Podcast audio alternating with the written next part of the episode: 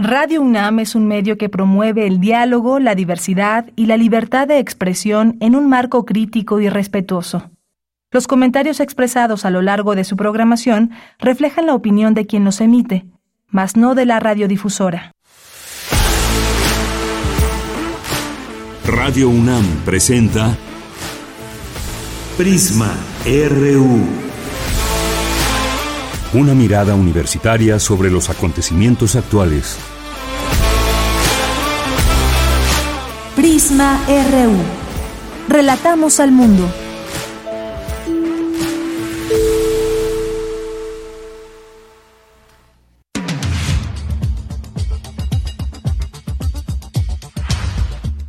¿Qué tal? Muy buenas tardes. Muchas gracias por acompañarnos aquí en Prisma RU, arrancando esta semana y con mucha información, por supuesto, en México y el mundo. Hubo dos elecciones aquí en América Latina, en Guatemala, en Ecuador. En Ecuador que una situación bastante tensa luego del magnicidio contra uno de los candidatos y luego pues una balacera en otro evento también ligado a las elecciones.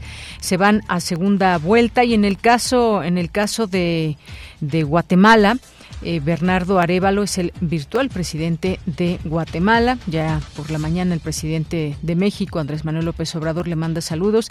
Y bueno, pues estaremos aquí también comentando de estos temas que confieren al mundo. Y en México, pues aquí tenemos también varias cosas, porque en un momento más les voy a leer el comunicado que da a conocer la UNAM hoy, eh, la Junta de Gobierno, que publicó ya la convocatoria para todo este proceso de nombramiento a la rectoría.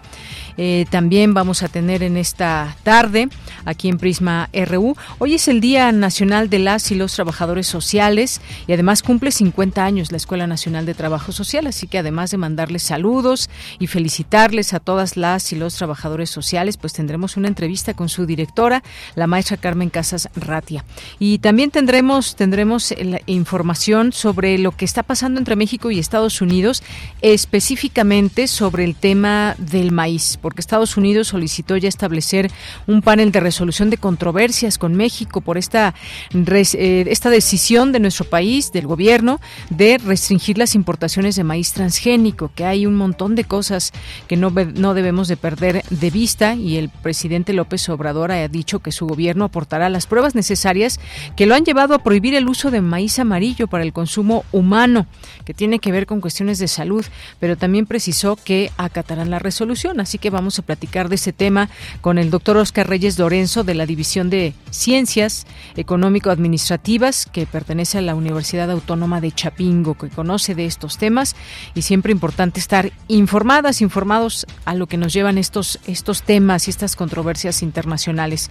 Vamos a tener también en nuestra segunda hora una invitación a los debates de nuestro futuro, nuestra energía que comienzan el día de mañana en tres sedes distintas y es preciso seguir platicando de todo ello. Lo haremos con el doctor Luca Ferrari, doctor en Ciencias de la Tierra por la Universidad de Milán, eh, con Leonor, Leonor Canadas, o, eh, Canadas eh, quien es licenciada en Ingeniería Agrícola y trabaja en temas de la agroecología. ¿Hacia dónde nos llevan estos debates? ¿Por qué son importantes? ¿Por qué seguir platicando desde la academia sobre estos temas?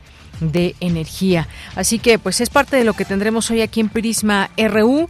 No se pierdan este programa y sobre todo también si gustan escríbanos por favor aquí en X arroba Prisma RU y en Facebook nos encuentran como Prisma RU. A nombre de todo el equipo, soy de Yanira Morán. Le invitamos a que se quede con nosotros y desde aquí relatamos al mundo.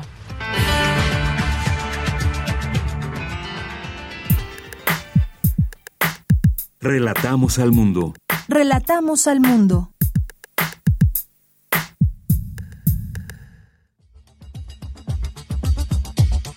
La una con siete minutos en este 21 de agosto en la información universitaria, la Junta de Gobierno de la UNAM publicó hoy en la Gaceta la convocatoria para el proceso de nombramiento a la rectoría, con lo que se da inicio formal a dicho proceso.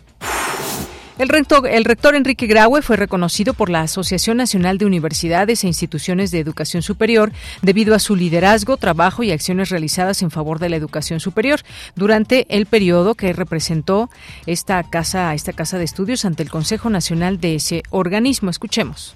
Para mí sido una experiencia maravillosa. He encontrado en todos ustedes amigos, fortalezas, por supuesto, consensos, pero siempre consensos en vías y logros de tener una mayor educación, tanto el número como una mejoría de la calidad de educación. Y creo que Arnúyez deberá seguir apuntando en los años por venir.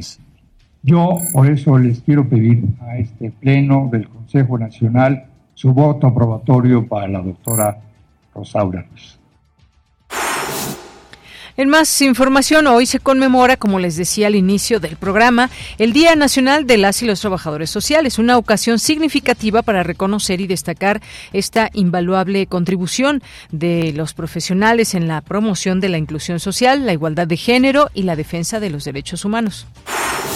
En la actualización de los libros de texto gratuito, lo más importante serán los procesos de acompañamiento de los docentes. Esto lo asegura Ana Laura Gallardo Gutiérrez del Instituto de Investigaciones sobre la Universidad y la Educación de la UNAM.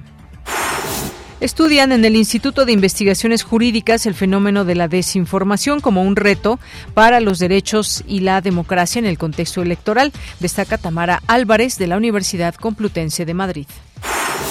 En la información nacional, el huracán Hillary dejó diversas afectaciones en Baja California, entre las cuales se encuentran calles y carreteras inundadas y la suspensión de clases.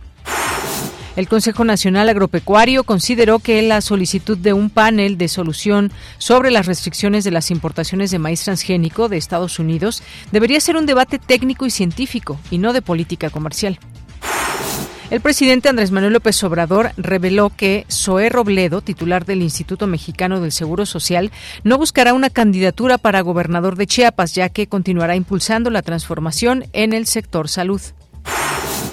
Y en la información internacional, el Consejo Nacional Electoral de Ecuador determinó que Luisa González del movimiento Revolución Ciudadana y Daniel Novoa de la Alianza Acción Democrática Nacional se irán a segunda vuelta en las elecciones presidenciales. Con 98% de las actas procesadas, Luisa González obtuvo 33% y Daniel Novoa 24%.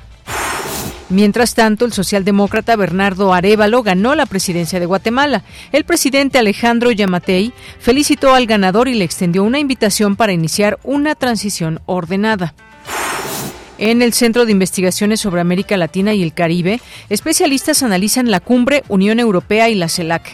Entre lo más destacado están algunos acuerdos bilaterales, señaló el investigador Alan Pirelli.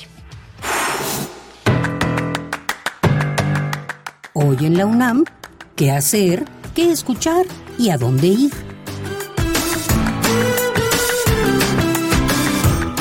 Hoy es lunes de Gaceta UNAM y en su portada nos presenta el tema Inicia el proceso de nombramiento para la Rectoría. Emite convocatoria a la Junta de Gobierno. En sus páginas interiores podrás conocer todo acerca de este proceso, así como los requisitos que debe cubrir la o el candidato que ocupará dicho cargo. Además, en la publicación universitaria podrás conocer la nueva sede de la UNAM en San Miguel de Allende, así como la nueva clínica de optometría de la Enes León. Consulta la Gaceta de la UNAM de hoy lunes 21 de agosto, que se encuentra disponible en el sitio oficial www.gaceta.unam.mx. Hoy inicia la jornada conmemorativa Trabajo Social Hoy, 50 años de la Escuela Nacional de Trabajo Social, que contará con diversas actividades como seminarios y conferencias, así como la grabación en vivo del programa radiofónico Vida Cotidiana, Sociedad en Movimiento, que se transmite por la frecuencia universitaria de Radio UNAM. Consulta la programación completa de la jornada conmemorativa Trabajo Social Hoy, 50 años de la Escuela Nacional de Trabajo Social, que se encuentra disponible en el sitio oficial www.trabajosocial.unam.mx.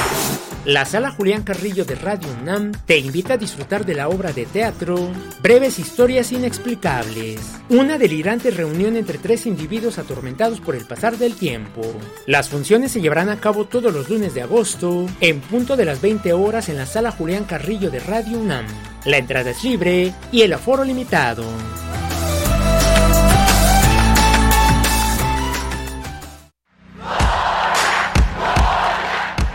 Campus RU.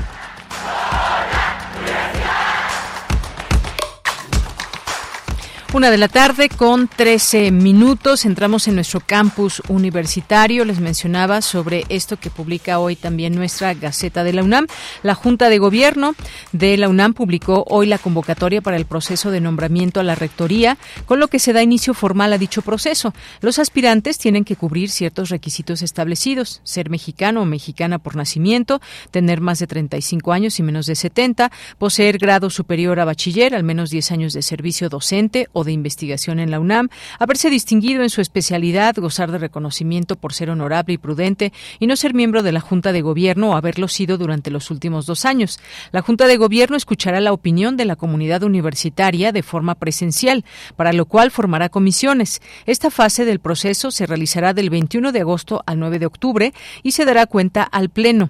Los aspirantes que pasen a la fase final eh, serán entrevistados por la Junta de Gobierno a partir del 23 de octubre y previamente darán a conocer sus proyectos de trabajo. Tras las entrevistas, la Junta de Gobierno dará a conocer quién será el nuevo rector o nueva rectora de la UNAM para el periodo 2023-2027. Este, esta es la información que ya se puede leer y todos estos trabajos que comienzan el día de hoy. Vamos ahora con mi compañera Cindy Pérez Ramírez. Con una jornada conmemorativa celebran el Día Nacional de las y los Trabajadores Sociales. Cuéntanos, Cindy, ¿qué tal? Muy buenas tardes. ¿Qué tal, Deyanira? Muy buenas tardes. Es un gusto saludarte a ti y al auditorio. El 29 de abril de 2021, la Cámara de Diputados aprobó el decreto por el que se declaró el 21 de agosto de cada año como Día de las y los Trabajadores Sociales. Durante la jornada conmemorativa realizada en la Escuela Nacional de Trabajo Social, su directora, Carmen Casas Ratia, habló de la invaluable contribución de estos profesionales en la promoción de la inclusión social, la igualdad de género y la defensa de los derechos humanos.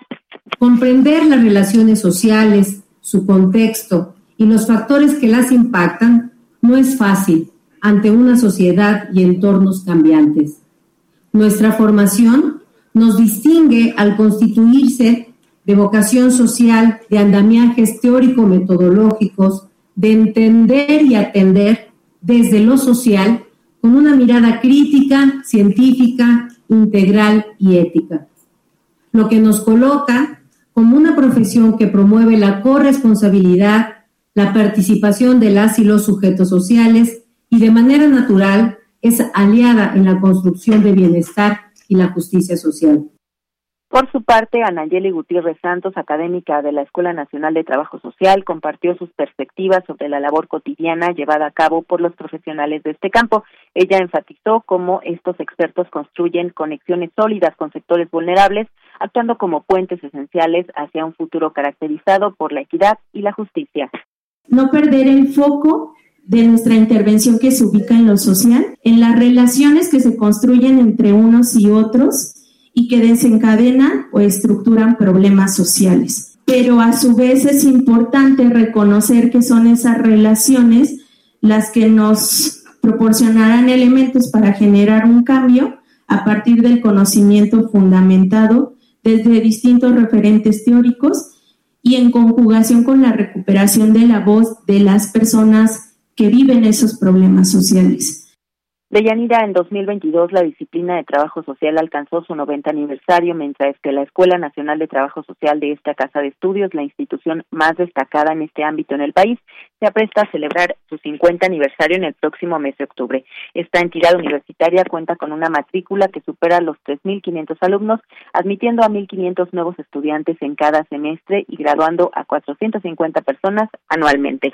Este es mi reporte. Cindy, muchas gracias y buenas tardes. Muy buenas tardes.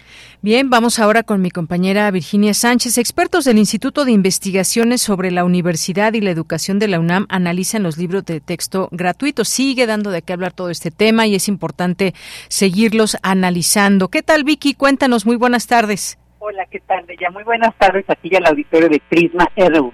En perspectiva de este momento crítico en que se presentan los libros de texto gratuito, se abre la posibilidad de reorganizar muchas cosas, donde lo más importante serán los procesos de actualización y acompañamiento de los docentes, donde también se tendrá que prevenir la alerta sobre la visión de la autonomía docente que se está entendiendo como desatención por parte del Estado.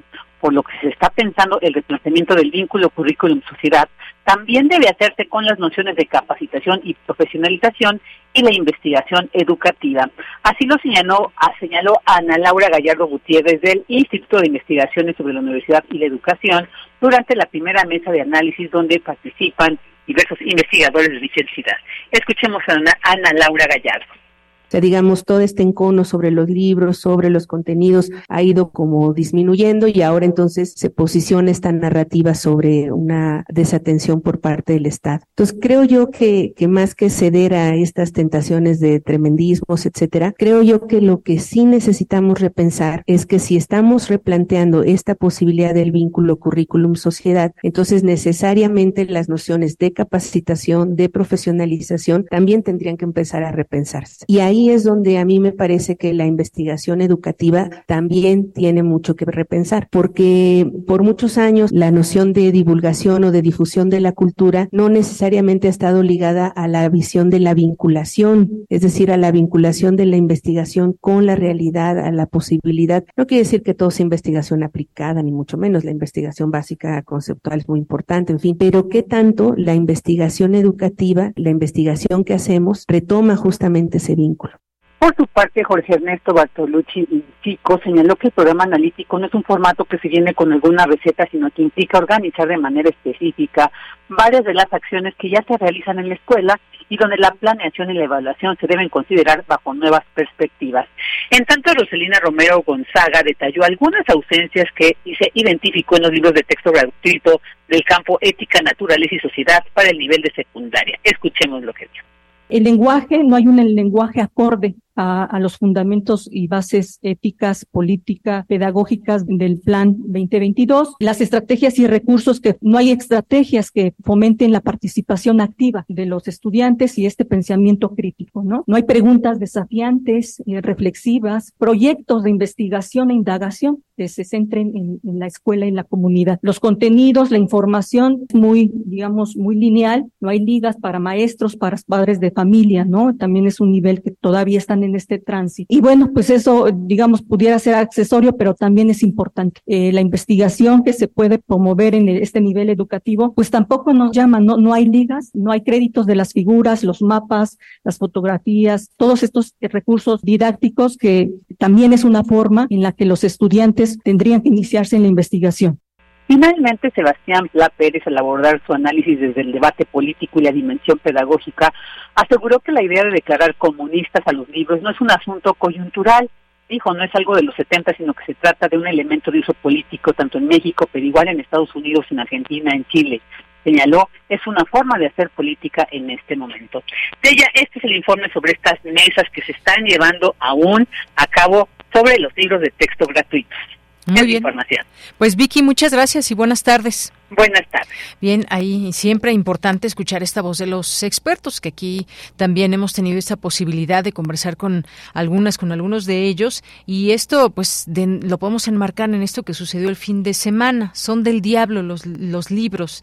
Eso dijeron algunos habitantes de la comunidad de San Antonio del Monte, municipio de San Cristóbal de las Casas, Chiapas, y ayer, eh, pues, corrió este video donde quemaron varios paquetes de nuevos libros de texto gratuitos que les fueron enviados para sus hijos y exigieron que les entreguen los anteriores, bajo el argumento de que su contenido es comunista y son del diablo. Eso es lo que pasó con los pobladores, en su mayoría indígenas sotziles y evangélicos, dice esta nota de la jornada.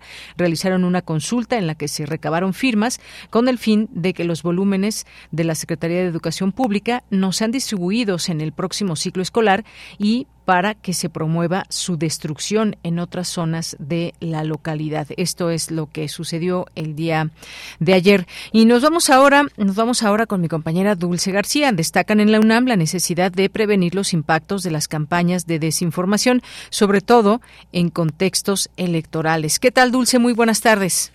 Así es, Deyanira. Muy buenas tardes aquí al auditorio. Deyanira, en el marco del Seminario Permanente de Derechos y Justicia Digital que organiza el Instituto de Investigaciones Jurídicas de la UNAM, se llevó a cabo la mesa de desinformación como un reto para los derechos y la democracia. Allí estuvo presente la doctora Tamara Álvarez Robles, académica de la Universidad Complutense de Madrid. Ella habló de la importancia que tienen los ciberataques como campañas de desinformación y dijo que hoy en día, de Yanira, dichos ciberataques tienen mayor impacto porque combinan lo físico con lo virtual. Escuchemos de qué manera. Eh, pues controlar ese discurso político, polarizar a la población, manipular a la opinión pública, radicalizar a las personas, la desestabilización social y cuestionar eh, la legitimidad, y esto es lo verdaderamente importante, este cuestionamiento de la legitimidad de las instituciones democráticas. En definitiva, lo que tratan es de socavar esos valores eh, democráticos, esas libertades fundamentales, convirtiéndose así en un asunto de defensa, de seguridad y de orden público para nuestro. Y bueno, Deyanira dijo que estas amenazas, que pueden ser tanto físicas como virtuales, se proyectan sobre una sociedad que se ve manipulada y condicionada por la información que esta información busca alterar su toma de decisiones y a lo que también añadió que es necesario tomar en cuenta el contexto del siglo XXI, que está marcado sobre todo por la globalización y por las tecnologías de la información y la comunicación. Escuchemos nuevamente parte de su análisis.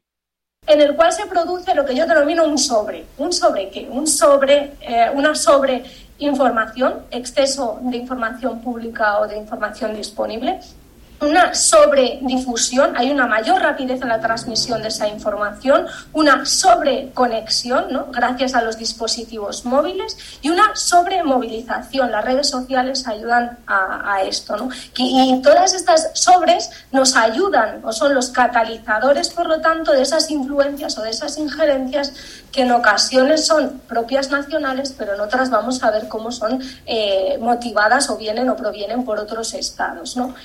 Y bueno, Deyanira, la doctora Tamara Álvarez dijo que estas campañas de desinformación utilizan realidades descontextualizadas, medias verdades y falsedades que se van a articular en torno a distintas narrativas y que hoy se sirven también de la inteligencia artificial, por ejemplo, para difundir ideas de fraudes o bien suplantar voces e imágenes de las personas. La doctora Tamara Álvarez dijo que en la Unión Europea ya se están llevando a cabo campañas contra esta desinformación pero que es necesario implementar más acciones y sobre todo tener cuidado de ciberataques y de campañas de desinformación en los contextos electorales. Esta es la información. Bien, Dulce, muchas gracias y buenas tardes. Gracias a ti, muy buenas tardes. Continuamos. Prisma RU. Relatamos al mundo. Una de la tarde con 25 minutos. En agosto de 1954 se estableció formalmente un departamento de trabajo social en el Hospital General de México. Ya en 1955, un año después, el 21 de agosto, los empleados de este departamento hicieron una celebración para conmemorar esta profesión como parte de las festividades anuales del Instituto Mexicano del Seguro Social. Luego, a partir de 1967, las universidades empezaron a elevar el trabajo social eh, de grado técnico a licenciatura convirtiéndolo formalmente en una profesión. Precisamente la expansión de esta profesión permitió que académicos de todo el país se sumaran a la tradición del Hospital General de México y empezaron a celebrar el Día del Trabajador Social el 21 de agosto de cada año. Hoy justamente es 21 de agosto y mandamos pues una felicitación a todas las y los trabajadores sociales. Pero hablemos de la importancia de esta profesión, eh, cuáles son las actividades que, que realizan, además de promover el desarrollo humano. En fin, vamos a platicar, ya está en la línea telefónica la maestra Carmen Casarratia, ella es directora de la Escuela Nacional de Trabajo Social. Maestra, un gusto saludarla, bienvenida, buenas tardes. ¿Qué tal, Deyanira? Muy buenas tardes. Un gusto saludarles a ti y a toda tu audiencia de Prisma RU. Pues en principio muchas felicidades a usted, maestra, y a todas las y los trabajadores sociales allí desde la Escuela Nacional de Trabajo Social.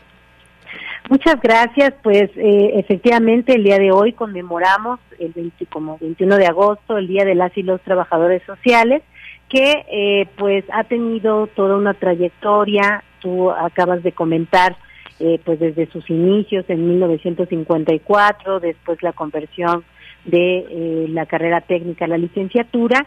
Y que bueno, eh, en esta coyuntura también quiero agregar que en el 2021 justo nuestra labor fue reconocida por el Honorable Congreso de la Unión y se coronó este esfuerzo que se ha transitado a través de la participación de universidades, escuelas, colegios, y asociaciones que forman parte de la Red Nacional de Instituciones de Educación Superior en Trabajo Social y que es presidida por la Escuela Nacional a mi cargo para que fuese reconocido eh, por eh, justo el Honorable Congreso como el Día de las y los Trabajadores Sociales. Estamos muy contentos, muy contentas porque además esto pues ha propiciado el reconocimiento en diferentes esferas. Hace un ratito pues se llevó a cabo el reconocimiento eh, nacional para trabajadores sociales en el área de la salud y pues también permite eh, pues identificar y reconocer la gran importancia y trascendencia que tiene nuestra intervención profesional desde trabajo social. Muy bien, pues muy importante todo esto. Eh, muchas ocasiones eh, se habla, es que me mandaron con la trabajadora social, con el trabajador social. Aquí hemos platicado también de las distintas labores que realizan, por ejemplo, desde la investigación, desde nuestra universidad, por supuesto. Cuéntenos todas estas áreas en las que podemos encontrar a una trabajadora, a un trabajador social y la importancia propia de su trabajo.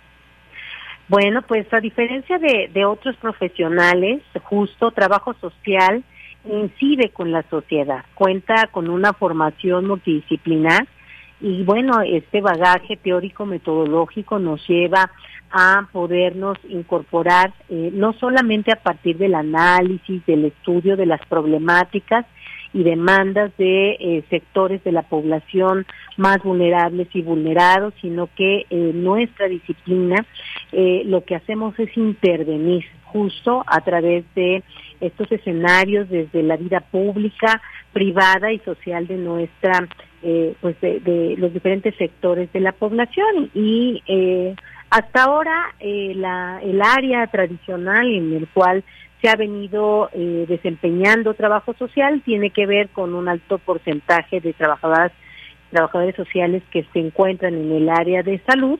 Sin embargo, y bueno, que esto nos dio cuenta ahora después de esta eh, contingencia sanitaria y pues en, en todos los días, como bien comentas, pues tiene una intervención desde el conocimiento y reconocimiento de las problemáticas, los contextos, el acercamiento con las familias y por supuesto en este proceso a partir de las determinantes sociales de la salud. Es una un actor que eh, interviene en estas realidades. También pues eh, podemos encontrar en otros espacios como lo son las áreas penitenciarias, ahora con el peritaje social, que a propósito pues estamos eh, eh, muy pronto vamos a poner a disposición eh, justo mm, dos especialidades nuevas, una en salud mental, hablando del tema de la salud, en el, esta área penitenciaria y de procuración de justicia con el peritaje social.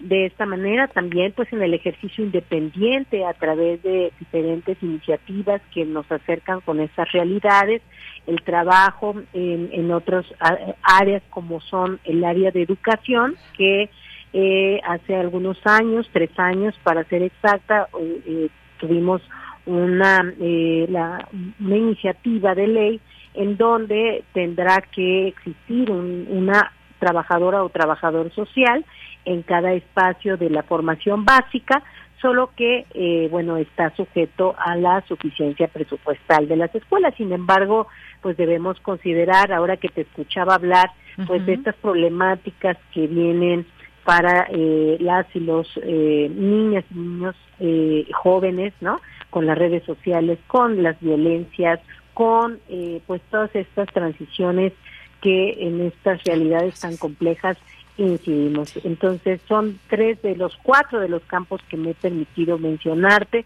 pero pues trabajamos con diferentes sectores, migrantes, personas con discapacidad, mujeres, con temas de violencia, trata de personas, en todo en todo ello pues eh, pues buscando por supuesto poner eh, pues esta eh, especificidad del trabajo social para trabajar con y estas realidades sociales Efectivamente, algo muy importante siempre comentar estos distintos eh, trabajos porque pues es también parte de comprender las sociedades. Se estudian estos entornos sociales que, como sabemos, muchas veces desiguales o hay eh, se encuentran muchas desigualdades y toda esta investigación que se hace nos sirve también como elementos importantes para pues tratar de salir adelante, generar cambios en los entornos sociales, en el desarrollo de políticas y programas que puedan dejar un impacto positivo y para todo ello se necesita pues toda esta investigación ya sea también de campo es algo muy importante que hacen trabajadoras y trabajadores sociales y que aportan sobre todo esta información que nos sirve pues a la sociedad para conocer más de cerca estas distintas problemáticas, así que nos permiten comprender a las sociedades y esto sin duda pues es parte de una labor que hacen las y los trabajadores sociales. También tienen hoy una una ceremonia conmemorativa por el Día Nacional del Trabajo Social, estarán ahí autoridades, estará usted presente, también el jefe de gobierno de la Ciudad de México, eh, Martí Batres, eh, sin duda importante reconocer esta esta labor, maestra. Así es, eh, hemos sido llamados, eh, pues ya desde hace algún tiempo lo que hemos buscado es trabajar de manera conjunta con los diferentes sectores, tanto públicos, privados, organizaciones de la sociedad civil y particularmente eh, con las instancias de gobierno, que es en donde hay una mayor participación de trabajo social en el mercado laboral y que eh, pues se ha venido buscando estos espacios que sean de mayor fortalecimiento y contundencia en un reconocimiento y no solo pues a la labor sino también a nivel eh, pues salarial que eso es parte de lo que hemos venido buscando desde los el gremio de trabajo social que se ha dedicado a ellos no eh, en este trabajo y pues estaremos en esta mesa de reconocimiento con el gremio eh, algunas asociaciones, organizaciones y particularmente eh, la Escuela eh, Nacional de Trabajo Social, pues representando a la parte académica de investigación y a la formación de las y los futuros trabajadores sociales. Estaremos presentes, es una ceremonia que se llevará a cabo hoy en eh, la eh, jefatura de gobierno. Estamos muy contentas eh, y contentos por ello porque es una manera de pues insistir y seguir incidiendo en este reconocimiento a profesionales del trabajo social. Y pues quiero aprovechar si me permites Dianira para compartirte que pues hemos tenido una serie de actividades aquí en nuestra escuela con motivo también del 50 aniversario llegarse a cabo el 4 de octubre de, este mismo año, pero que sin embargo pues hemos acompañado con diferentes eh, actividades eh, desde el inicio de este año. La semana pasada tuvimos la presentación de nuestro boleto conmemorativo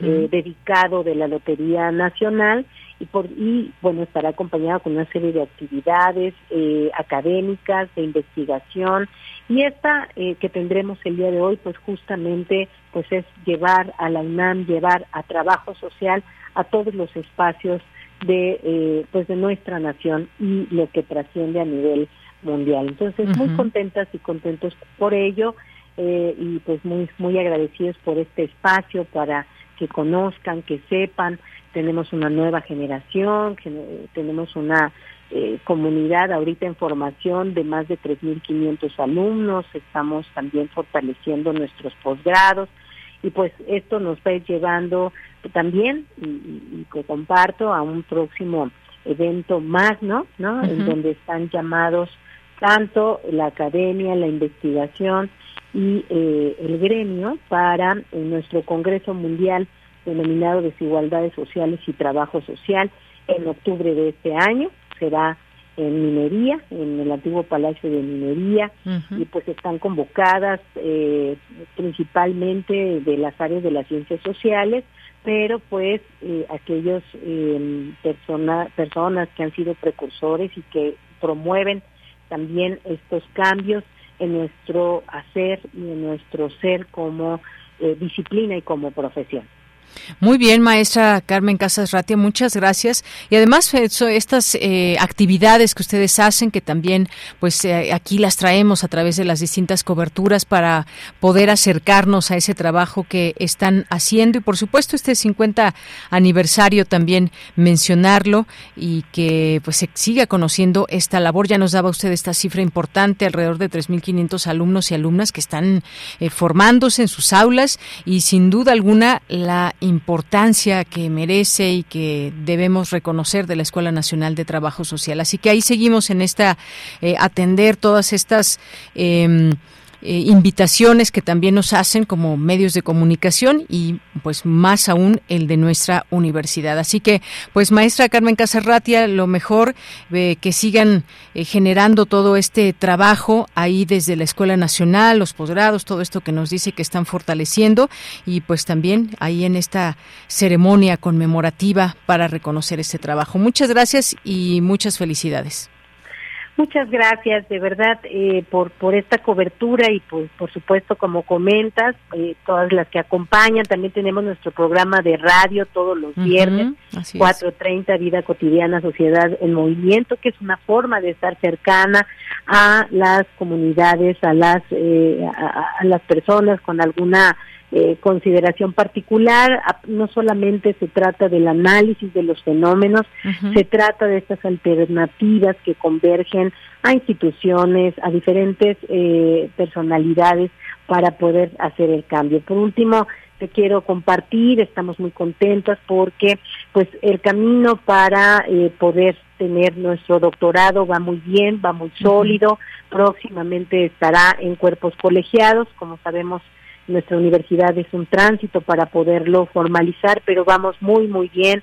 Y yo eh, pues eh, eh, estoy con toda el compromiso de que próximamente podamos decirles que tenemos nuestro propio doctorado que nos permitirá seguir escalando y fortaleciendo a nuestra disciplina. Entonces, pues muy contentas, pero con mucho por hacer, con un gran compromiso de nuestra comunidad académica, docente y por supuesto al gremio. Felicidades a todas y todos quienes ejercen esta eh, importante profesión y sobre todo pues a quienes estamos buscando eh, promover estos cambios en las realidades sociales tan complejas. Claro que sí. Maestra, muchas gracias y buenas tardes. Gracias a ti, Deyanira. Muy buenas tardes a ti y a tu audiencia. Un abrazo. Hasta luego. Hasta luego. Bien, pues fue la maestra Carmen Casarratia, directora de la Escuela Nacional de Trabajo Social. Continuamos. Tu opinión es muy importante. Escríbenos al correo electrónico prisma.radiounam@gmail.com.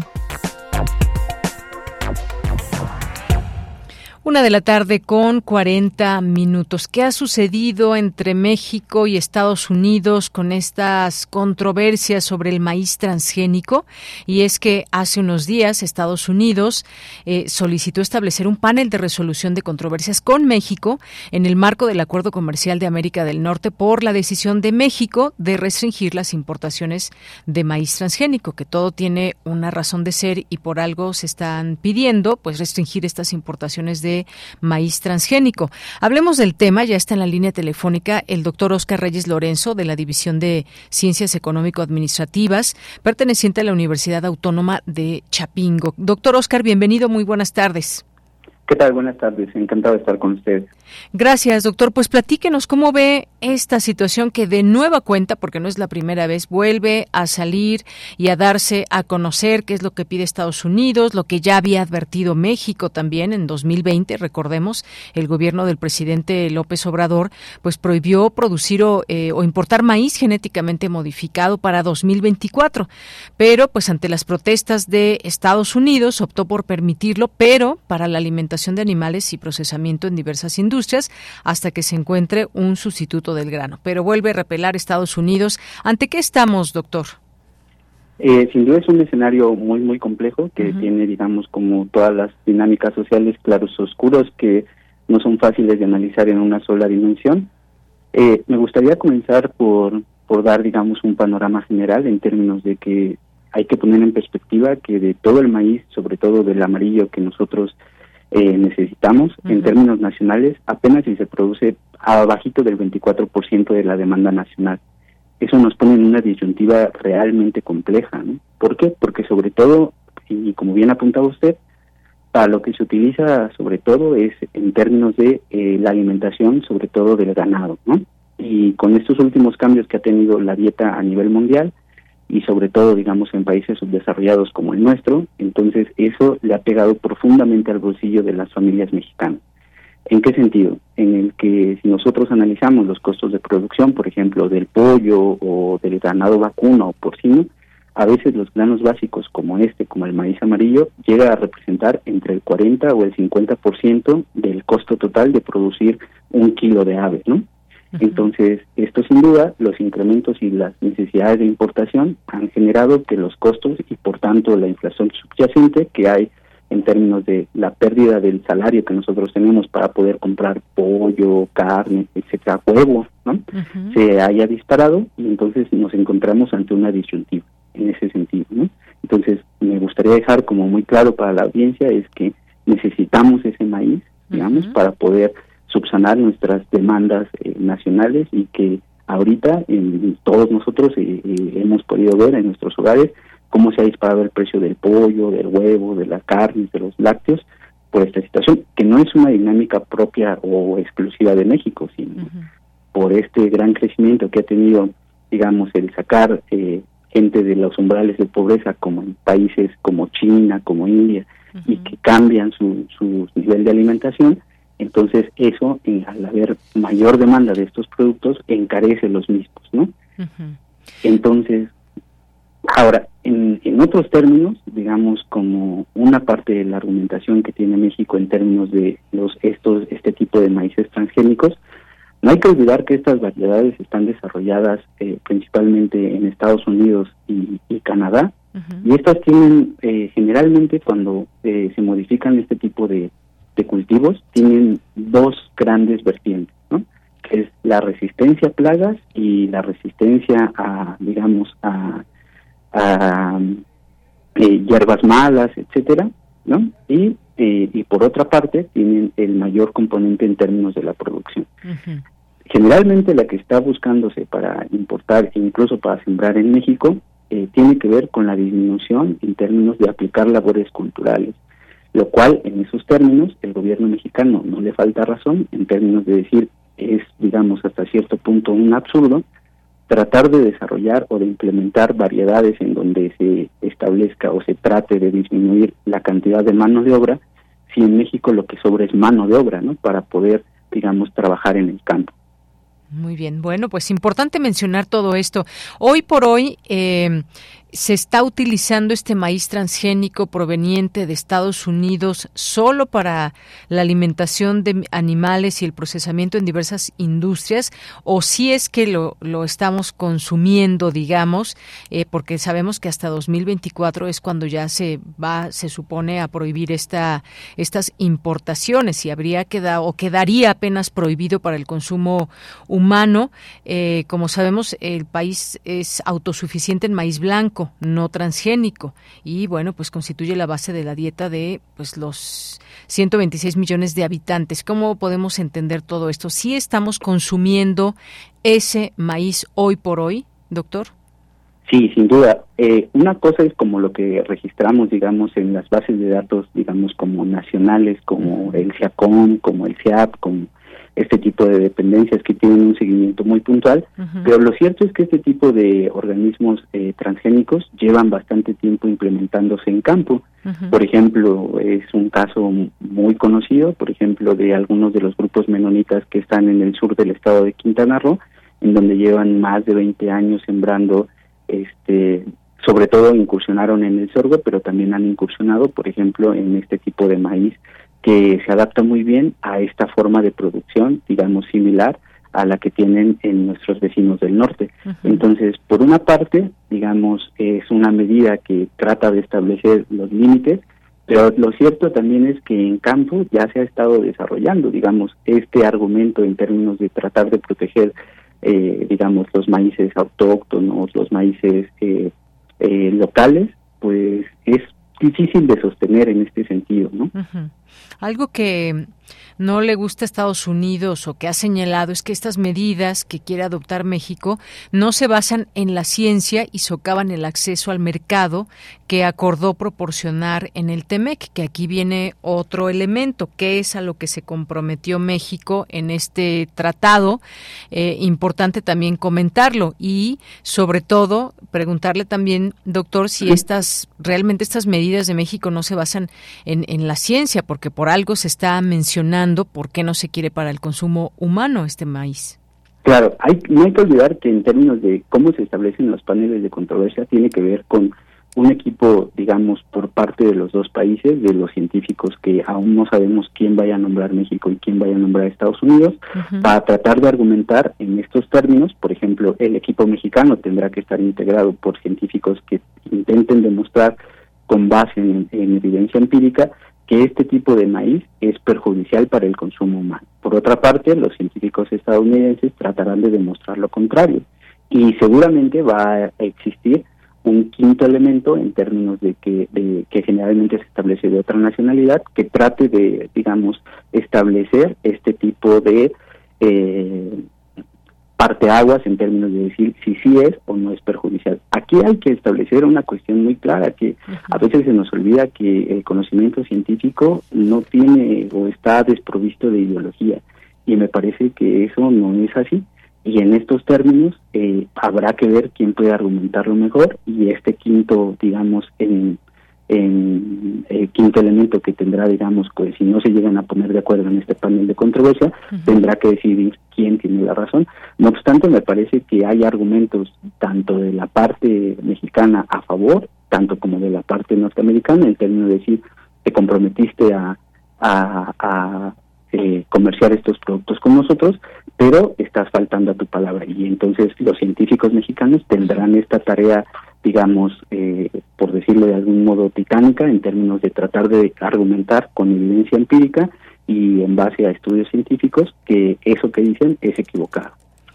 Ahora bien, nos seguimos preguntando a todo esto, eh, ¿por qué, digamos, o cómo, qué podemos decir del maíz transgénico? ¿Por qué es malo? ¿Por qué no se debe consumir? ¿O qué es lo que sabemos que ha sido genéticamente modificado y eso puede tener consecuencias? Hoy por hoy, de su punto de vista, eh, ¿cómo podemos ver como consumidores de maíz al maíz transgénico? Mire, hoy por hoy es una necesidad que me parece que es insoslayable en términos de es una necesidad sobre todo para los hogares de más bajos recursos y que traten de bajar el precio de la canasta básica, eso es sin duda. La cuestión aquí es por qué tratar de tener un, producto que bien se puede producir en términos nacionales y que este gobierno ha tratado de implementar, por ejemplo, con el programa emblemático del gobierno federal, que es Sembrando Vida, y que se esperaría que incremente de manera sustancial como uno de sus objetivos que está establecido, que es tratar de lograr la soberanía alimentaria.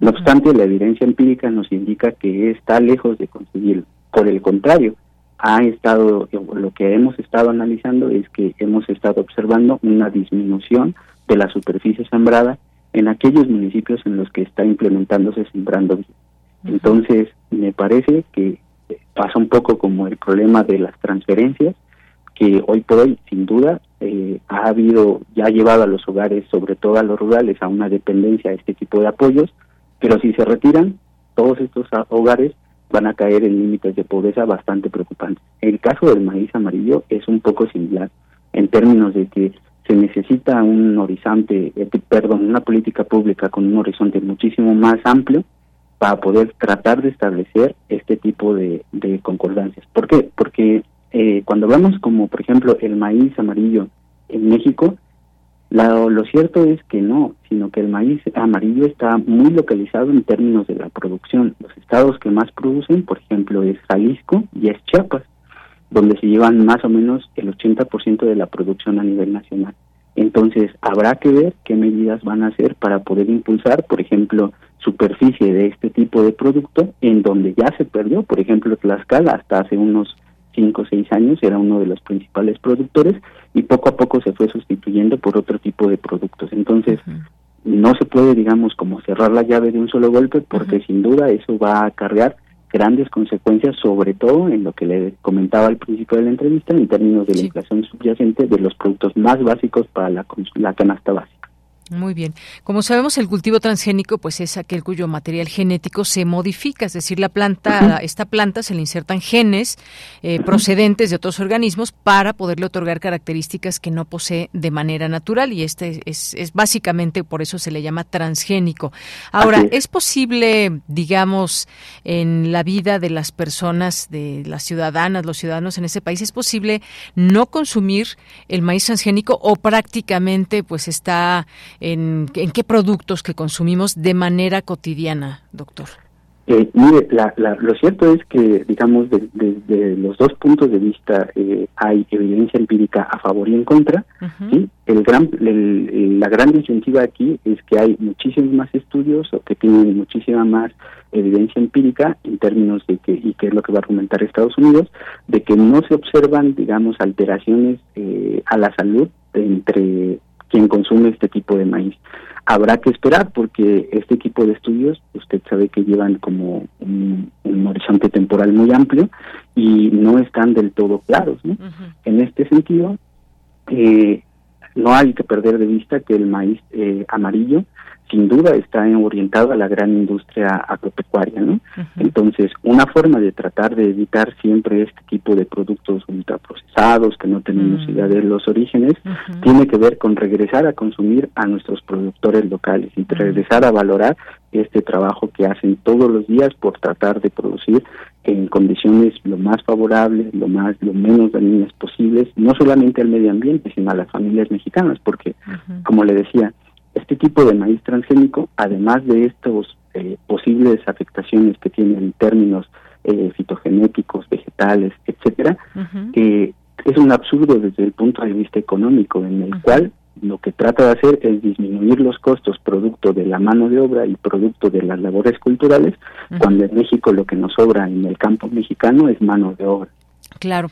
Por ejemplo, estos eh, distintos cereales que vemos y que son marcas muy reconocidas y demás pueden tener este maíz transgénico, ¿no?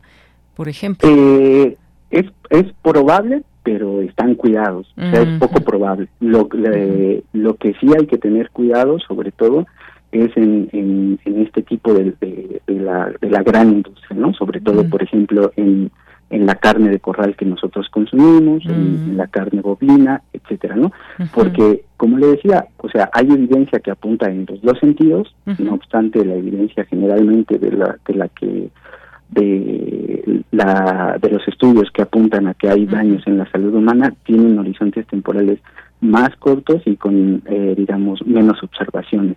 Entonces, habrá habrá que esperar, pero yo sí podría, digamos, eh, hacer una invitación al auditorio a que en la medida en la que nosotros propiciemos el consumo de los eh, productos locales, no solamente beneficiamos a los productores, sino que nos beneficiamos todos en términos de crear este tipo de demanda y poder eh, valorar el trabajo de nuestros agricultores que poco a poco se ha ido perdiendo y que ha cedido este espacio y que ha tenido que subsanar la gran agroindustria. Muy bien, pues nos quedamos con esto de los productos locales, que esto da para otro tema, doctor, eventualmente poder platicar de estos distintos eh, productos eh, locales y también en cuáles, pues digamos, puede haber un riesgo de encontrar este tipo de maíz transgénico, que bueno, mucho se ha dicho en torno a la salud y que hasta pueden provocar cáncer y demás, pero pues ya lo dejaremos para otro momento si le parece bien. Sin duda, y tampoco, si me permite apuntar una última cuestión, es que eh, pareciera que esto es algo muy nuevo, pero la verdad es que esto viene desde hace 20 años que están en nuestro país y que se siembran indiscriminadamente en miles de hectáreas. Entonces, no es una problemática, digamos, reciente, sino más bien tiene un componente, me parece, en este sentido, muy puntual y que apuntala a este, digamos, eh, esta visión nacionalista de la agricultura que tiene el actual gobierno eh, federal y que no está mal. Lo importante es que nos puedan decir cómo lo vamos a subsanar, porque le decía, prácticamente el 70% de la producción de este maíz viene de fuera, entonces le va a pegar muy, muy fuerte a este tipo de productos y se va a encarecer aún más el precio de estos. Bueno, pues doctor, muchas gracias. Gracias por comentar con nosotros estos temas que hoy nos enfocamos más a esta resolución de controversias, pero ya iremos platicando otros enfoques, enfoques que hay y que se deben platicar. Muchas gracias. Hasta luego. Encantado. Hasta luego, un saludo. Muchas gracias. Buenas tardes. Gracias al doctor Oscar Reyes Lorenzo de la División de Ciencias Económico-Administrativas, perteneciente a la Universidad Autónoma Chapingo. Continuamos. Sala Julián Carrillo. Presenta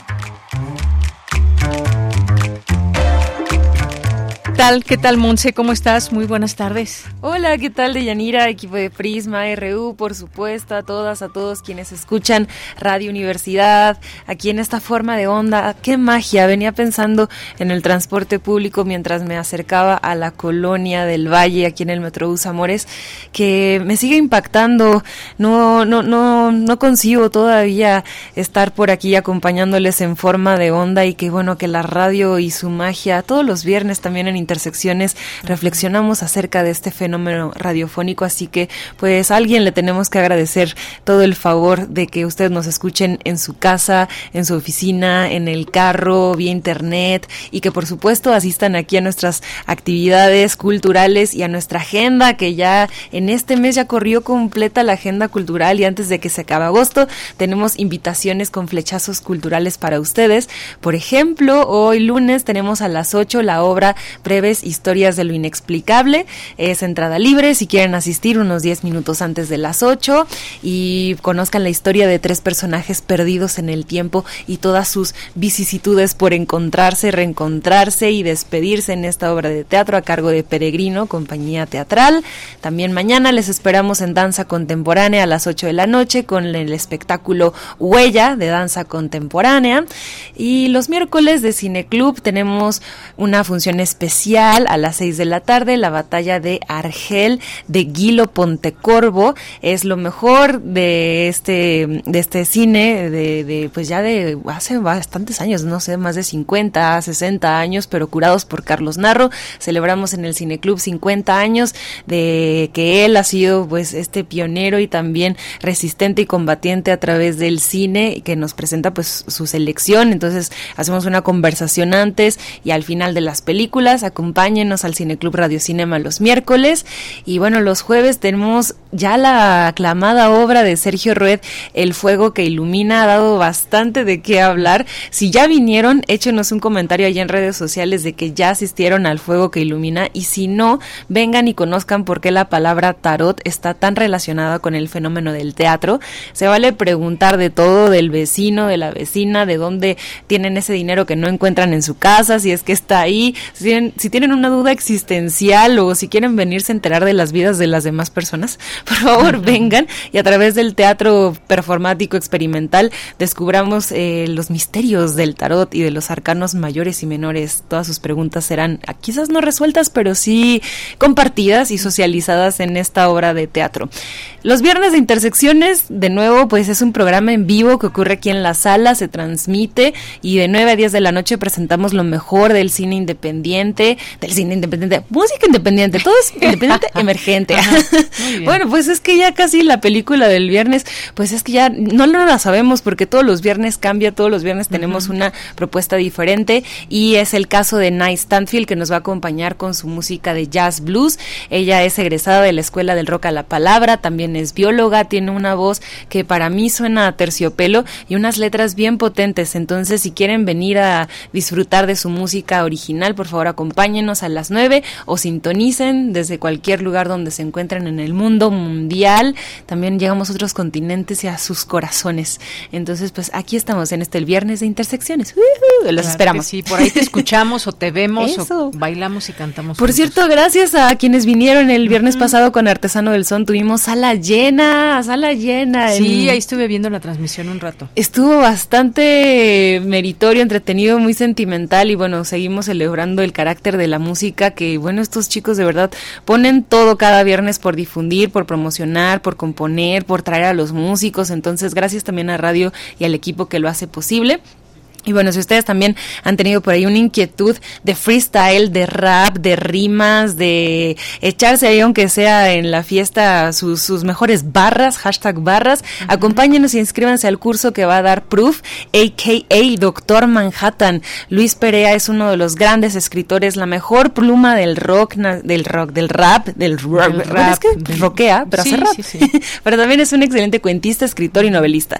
Así que él va a estar dando un curso. Por favor, anoten este este correo porque es importante para que nos escriban ahí dudas, comentarios. Es cursosrunam.gmail.com para inscribirse al curso de Contracultura, Literatura y Rap de Proof. Y también si tienen inquietudes, eh, otra vez estoy con el cine. Es que estábamos hablando de que todo es guion, pero bueno, si quieren escuchar y pues también eh, transportar sus mejores sueños guionísticos al formato de radio, el taller de escritura de guion para radio está disponible a través de este curso. Nos piden también informes y pues bueno, qué mejor que convocar a escribir guion radiofónico siendo aquí en Radio Universidad, impartido también por el maestro Alejandro Montes. Entonces, pues les eh, encarecemos mucho, les encargamos mucho, por favor, que nos escriban si tienen dudas o preguntas, porque tienen también descuentos si son de la comunidad UNAM o INAPAM. Así que toda la información, Facebook Sala Julián Carrillo y redes sociales. Ya no diré Twitter porque ya me confundí si es ex, X, aunque bueno,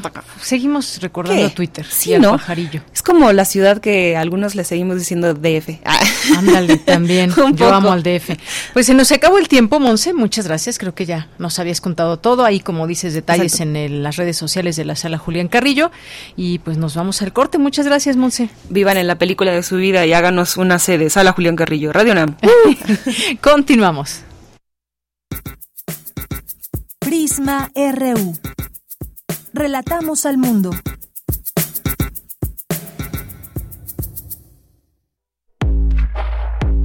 Más de 14 figuras internacionales y nacionales de la experimentación musical, el arte sonoro, las prácticas poéticas y coreográficas se darán cita del 8 al 10 de septiembre en el Festival Poesía en Voz Alta, Constelaciones, Voz, Cuerpo y Palabra, de Casa del Lago UNAM.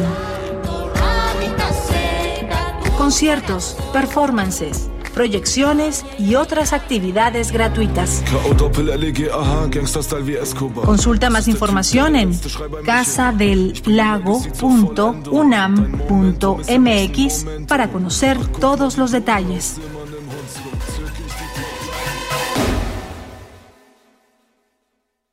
Hola, soy Mario Delgado, presidente de Morena. Gracias a tu confianza, nuestro movimiento ha triunfado en Veracruz, Morelos, Ciudad de México, Tabasco, Chiapas, Baja California, Puebla, Sonora, Campeche, Zacatecas, Baja California Sur, Sinaloa, Nayarit, Colima, Michoacán, Tlaxcala, San Luis Potosí, Guerrero, Oaxaca, Quintana Hidalgo, Tamaulipas y Estado de México. Y en el 2024, Morena seguirá latiendo cada vez más fuerte en el corazón del pueblo de México.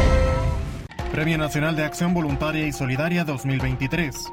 Reconocimiento a la fraternidad, el amor y la solidaridad. Se convoca a personas o grupos voluntarios cuyas acciones se distingan por su labor humanitaria no remunerada, en beneficio de la comunidad. Categorías grupal, individual y juvenil. Postulaciones del 1 de junio al 18 de agosto de 2023. Bases y registro ingresando a www.premioaccionvoluntaria.gov.mx. Gobierno de México. Compartimos música para inspirar un recuerdo. Pero también podemos compartir recuerdos que nos lleven a las mismas canciones. Cancioncitas me faltan. Cancioncitas, tercera parte. Todas las caras de la música popular del siglo pasado. En memoria y de la mano del maestro Fernando González Gortázar. Escucha este clásico de Radio UNAM todos los lunes a las 17 horas por el 96.1 de frecuencia modulada. Radio UNAM. Experiencia sonora. Porque tu opinión es importante, escríbenos al correo electrónico prisma.radiounam@gmail.com.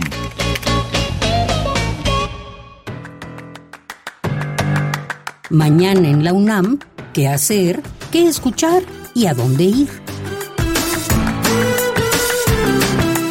¿Sabías que el 11 de septiembre se conmemoran 50 años del golpe de Estado en Chile, llevado a cabo por las Fuerzas Armadas para derrocar al presidente socialista Salvador Allende y al gobierno de la Unidad Popular, lo que llevó al establecimiento de una junta militar liderada por Augusto Pinochet, iniciando así una dictadura militar que se extendió hasta 1990. Como parte de las actividades conmemorativas del golpe de Estado en Chile, el Centro de Investigación sobre América Latina y el Caribe y la Coordinación de Humanidades de la UNAM organizan el conversatorio Experiencias del Exilio, Memoria y Solidaridad de México. La cita es el próximo 28 de agosto en punto de las 11 horas en la sala 1 del auditorio de la unidad de posgrado en Ciudad Universitaria.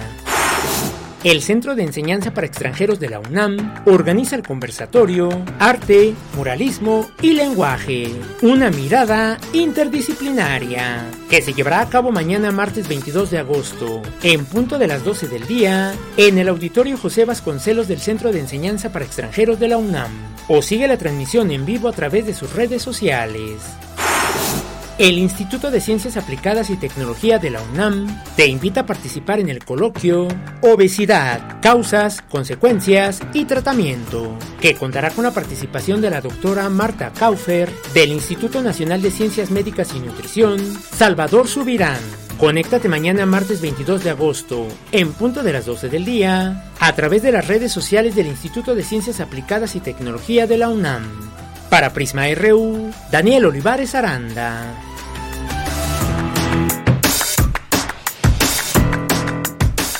Estamos de regreso en esta segunda hora de Prisma RU, aquí en el 96.1 de FM. Gracias por sus comentarios que nos siguen llegando eh, tanto en Twitter como en Facebook o X y Facebook, ahí en arroba Prisma RU y Prisma RU en Facebook. Gracias por sus comentarios. Tenemos una invitación que nos hace llegar Elsa Aguilar del CIALC, del Centro de Investigaciones sobre América Latina y el Caribe, y tiene que ver con pues las elecciones en América Latina, el caso específico de Ecuador. Es un ciclo de mesas de debate elecciones en América Latina 2023 y en esta próxima que hay de Ecuador participan la licenciada Gabriela Rivadeneira, expresidenta de la Asamblea Nacional de Ecuador, la doctora Silvia Soriano Hernández del CIALC y en la moderación estará el doctor José Francisco Mejía Flores también del CIALC y esta cita es el próximo jueves 24 eh, de agosto a las 12 del día en el auditorio Leopoldo Sea de la Torre 2 de Humanidades que es en el tercer piso ahí en Ciudad Universitaria también habrá transmisión por Facebook Live y YouTube del CIALC UNAM y pues también ahí eh, se pueden meter a la página del CIALC. Se otorgará constancia de asistencia por si les interesa. Eh, también hay informes de en difusión guion bajo CIALC arroba unam punto mx y también al 55 56 23 02 28. Ahora también publicaremos esta invitación a través de nuestras redes sociales para que puedan eh, para que puedan asistir si les interesa, que por supuesto siempre son temas de los que debemos estar al tanto de lo que sucede en nuestro entorno, pero también en el entorno de los países que tenemos cercanos y máxime aquí América Latina. En un momento más estará publicado también ahí en nuestras redes sociales y eventualmente, bueno, pues platicaremos ahí de este tema Ecuador y sobre todo en este caso lo que se ha vivido en últimos días y después de un magnicidio como el que sucedió a uno de los candidatos, pues cómo queda, cómo queda toda esta parte, toda esta parte del tejido social y más. Así que dejamos esta invitación y bueno, pues ahí dejamos abierta esta posibilidad para que puedan participar. Y pues muchas gracias a quienes nos están escribiendo a través de nuestras redes sociales. Siempre agradecemos esta comunicación. César Soto, muchas gracias. Nos dice una enorme felicitación a la Escuela Nacional de Trabajo Social ante una labor social comprometida y asistencial en atender las necesidades y aminorar las debilidades de la comunidad para responder a las circunstancias cotidianas. Gracias, César. Jorge Fran nos dice con los con las mejores vibras para todo el equipo profesional de Prisma RU y bueno, muchas gracias por lo que a mí toca. Jorge, les deseo un mejor inicio de semana. También para ti, muchas gracias y a todo nuestro público. Y Fundación UNAM ya de una vez nos nos eh, nos recuerda que mañana mañana tendremos una entrevista con el doctor Javier Nieto Gutiérrez eh, como parte del Foro 2020 con el tema visibilizar la discapacidad y la salud mental desde la educación. Así que no se pierdan esa entrevista que tendremos mañana mañana eh, más o menos a esta hora de Fundación UNAM. Bien, eh, también nos manda saludos Jorge Morán Guzmán, nos dice, ¿y el glifosato cómo afecta en relación al maíz transgénico? Bueno, son todos estos temas que hay, que es muy grande el tema para hablar del, del maíz y que pues hay que recordar tampoco nuevo, como bien nos decía el doctor de Chapingo, este tema del maíz transgénico y la importación, uso y distribución del glifosato y el maíz transgénico se que bueno, se hablaba de que serían prohibidos en México, luego de que el gobierno así lo señalara. Eh, y bueno, pues sí, todo un tema. Por supuesto, el glifosato es otro de los temas que siempre ya hemos abordado y que por supuesto acompañan también todo esto del maíz. Gracias, Jorge. Eh, también nos dice todo el tiempo, en todo lugar donde tengamos oportunidad, involucrémonos en y luchemos contra la desinformación. Propongo un análisis sobre cada uno de los libros de texto gratuitos para un juicio crítico bien fundamentado. Muchas gracias. Gracias también aquí a Jorge que nos dice los libros de Michelet que he leído en traducción, Juana de Arco, la Revolución Francesa, los considero fundamentales en los temas tratados. Gracias, Jorge. Lorenzo Sánchez nos dice, es escalofriante enterarme de la quema de libros de la SEP. ¿En qué sociedad creen que viven estas personas? Me recuerda al nazismo. Muchas gracias. Dice ahí donde nos manda esta esta foto, ahí donde se queman libros, se terminan quemando también personas. Gracias, Lorenzo Sánchez. Eh, Jorge de Yanir, equipo Radionautas, un buen inicio de actividades. En el Instituto Politécnico Nacional reiniciamos actividades, clases el 28 de agosto. Bueno, pues enhorabuena ya. La siguiente semana, el siguiente lunes, el Politécnico, primarias, secundarias, ya regresan a clases. Eh, veremos qué sucede esta semana también con el tema de los libros de texto gratuitos. Otto Cázares nos va a platicar en un momento más ensayo radiofónico Jules Michelet, el devorador de la historia, su cartografía de hoy en un ratito más.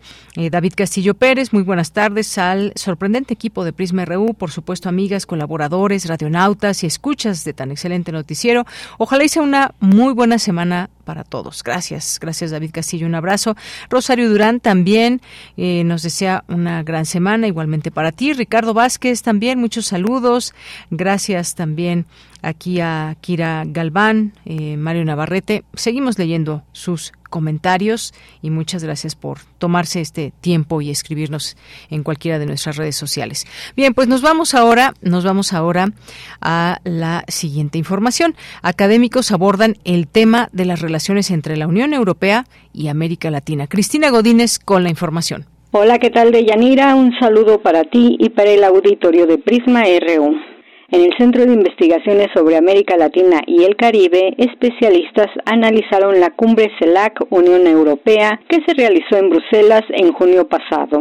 Alan Pairelli, profesor de Economía de la Universidad Pontificia de Perú, destacó algunos de los puntos de la cumbre. La participación de los países europeos ha estado mermada, que no se logró incluir un plan de actuación propiamente dicho y que solamente es eh, una hoja eh, de ruta, ¿no? Han sido algunas de las, de las críticas que se han señalado, pero también hay algunas luces, digamos, el que se haya celebrado en, Bruselas con esta declaración conjunta, con un mecanismo permanente de diálogo, que se haya acordado temas como la agenda eh, Global Gateway y algunos acuerdos eh, parciales, el acuerdo Brasil-Banco Santander sobre energía solar, el acuerdo con Chile sobre acción climática, los memorandos de entendimiento con Argentina, Uruguay, Chile, Salvador y Honduras, con Ecuador y Haití, el tema de la alianza digital. Miriam Gómez Arabia, de la Universidad Católica de Río de Janeiro, habló del avance de la ultraderecha en el mundo, así como del debilitamiento del multilateralismo. En el caso europeo hubo una, uh, una serie de crisis económicas ¿no? de más tiempo que 2008 en adelante,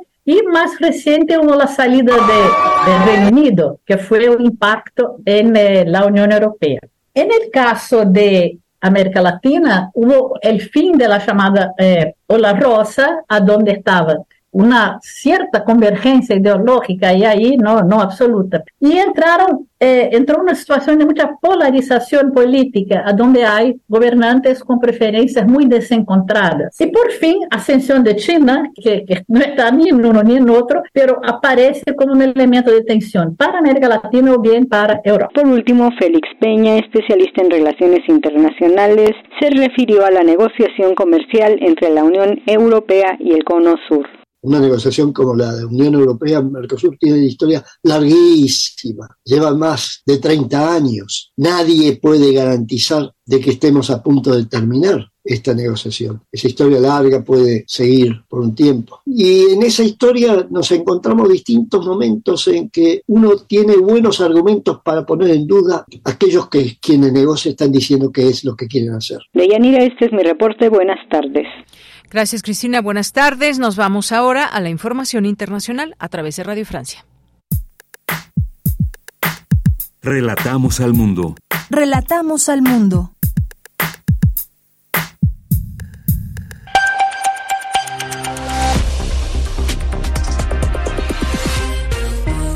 Bienvenidos a este flash informativo de Radio Francia Internacional con Pilar Pérez en los controles. Hoy es lunes 21 de agosto y así comenzamos.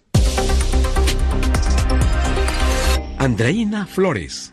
Bernardo Arevalo es el nuevo presidente de Guatemala, luego de vencer este domingo a la ex primera dama Sandra Torres en segunda vuelta, cuando todos los sondeos la daban como favorita. Arevalo ganó por un amplio margen, subiendo, sumando el 58% de los votos frente al 37% de Sandra Torres, y esto luego de superar un intento de anulación de su candidatura por parte de la Fiscalía. Escuchemos al nuevo presidente de Guatemala, Bernardo Arevalo.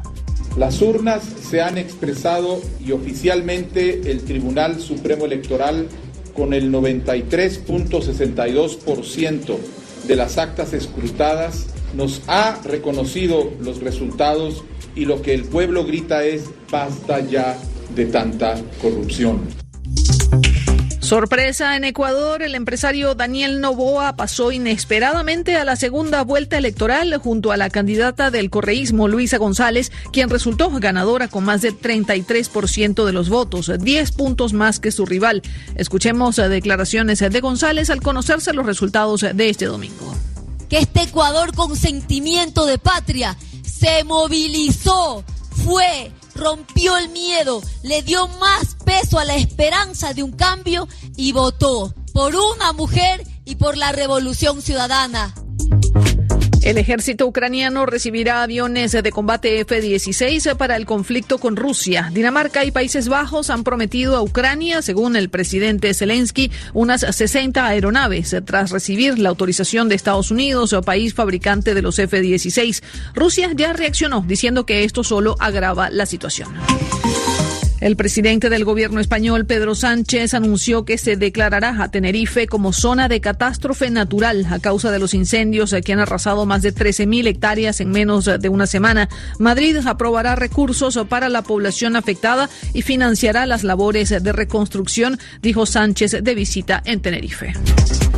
Incendios también en Canadá que ya han devastado más de 41 mil hectáreas al oeste del país, una superficie equivalente al tamaño de Grecia. Toda la provincia de Columbia Británica ha sido declarada en estado de emergencia y unas 30 mil personas recibieron orden de evacuación.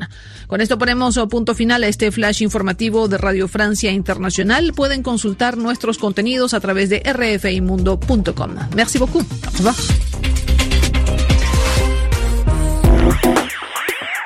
Queremos escuchar tu voz. Síguenos en nuestras redes sociales. En Facebook como Prisma RU y en Twitter como arroba PrismaRU. Dos de la tarde con 20 minutos. Vamos a platicar en este momento sobre, pues tenemos una invitación a los debates de nuestro futuro, nuestra energía, a partir de mañana y hasta el 24 de agosto en tres sedes distintas. ¿De qué se trata todo esto? Ya nos acompaña eh, Leonor eh, Canadas, quien es, ella es licenciada en Ingeniería Agrícola, trabaja en temas como la agroecología, los sistemas agroforestales y la adaptación y mitigación del cambio climático en el sector agrícola Es activista y forma parte de eh, Climáximo, un colectivo en favor de la justicia climática con sede en Lisboa, donde es especialmente activa en la campaña Empleos Verdes. Es organizadora de la Conferencia Global de Empleos Climáticos. ¿Qué tal, Leonor? Muy buenas tardes. Bienvenida a este espacio. Hola, muy buenas tardes y gracias por su invitación. Y bueno, pues en un, algún momento esperamos contactar también con el doctor Luca Ferrari para platicar de este tema. Me gustaría empezar, eh, Leonor, que nos cuentes, que nos digas de qué se tratan estos, estos debates eh, que estarán por comenzar el día de mañana y que tiene que ver con pues eh, el futuro en materia energética. Cuéntanos, por favor. Uh, sí, pues gracias. Um, yo he sido invitada también para estar acá y con mucho gusto lo hago porque realmente um, no se puede discutir la crisis climática y la crisis ambiental sin hablar de, energía, ¿no? Y ya que realmente planear temprano el fin de las fósiles a nivel global pero también, claro, en México y lo hago también en Portugal, de ahí donde, donde me quedo, eh, porque realmente estamos en una emergencia planetaria ah, que demanda una respuesta de, de, emergencia y por eso hay que ah, no solo uh, debatirlo y, y, hablar sobre cómo, cómo lo vamos a hacer, pero realmente hay que también pasar a, a la acción y la verdad es que ya nos vamos tarde para, para, para empezar esta transición um, energética y hay que, hay que hacer una conversión urgente de los usos de fósiles para uso de energías renovables y hay que hacerlo hablando con los trabajadores de los sectores y también con las comunidades. Y eso que también uh, creo que vamos por estos días de estar discutiendo, ¿no? Efectivamente, y es que todo esto, como bien dices, estamos en una emergencia planetaria que hay que atender y se atiende también con propuestas y con conocimiento de los temas que van pasando y cada país tiene pues sus propios objetivos y sus formas de ir enfrentando todo esto para construir eh, en el mundo también un modelo común y justo con los pueblos y la naturaleza. ¿Por qué hablamos de pueblos y naturaleza?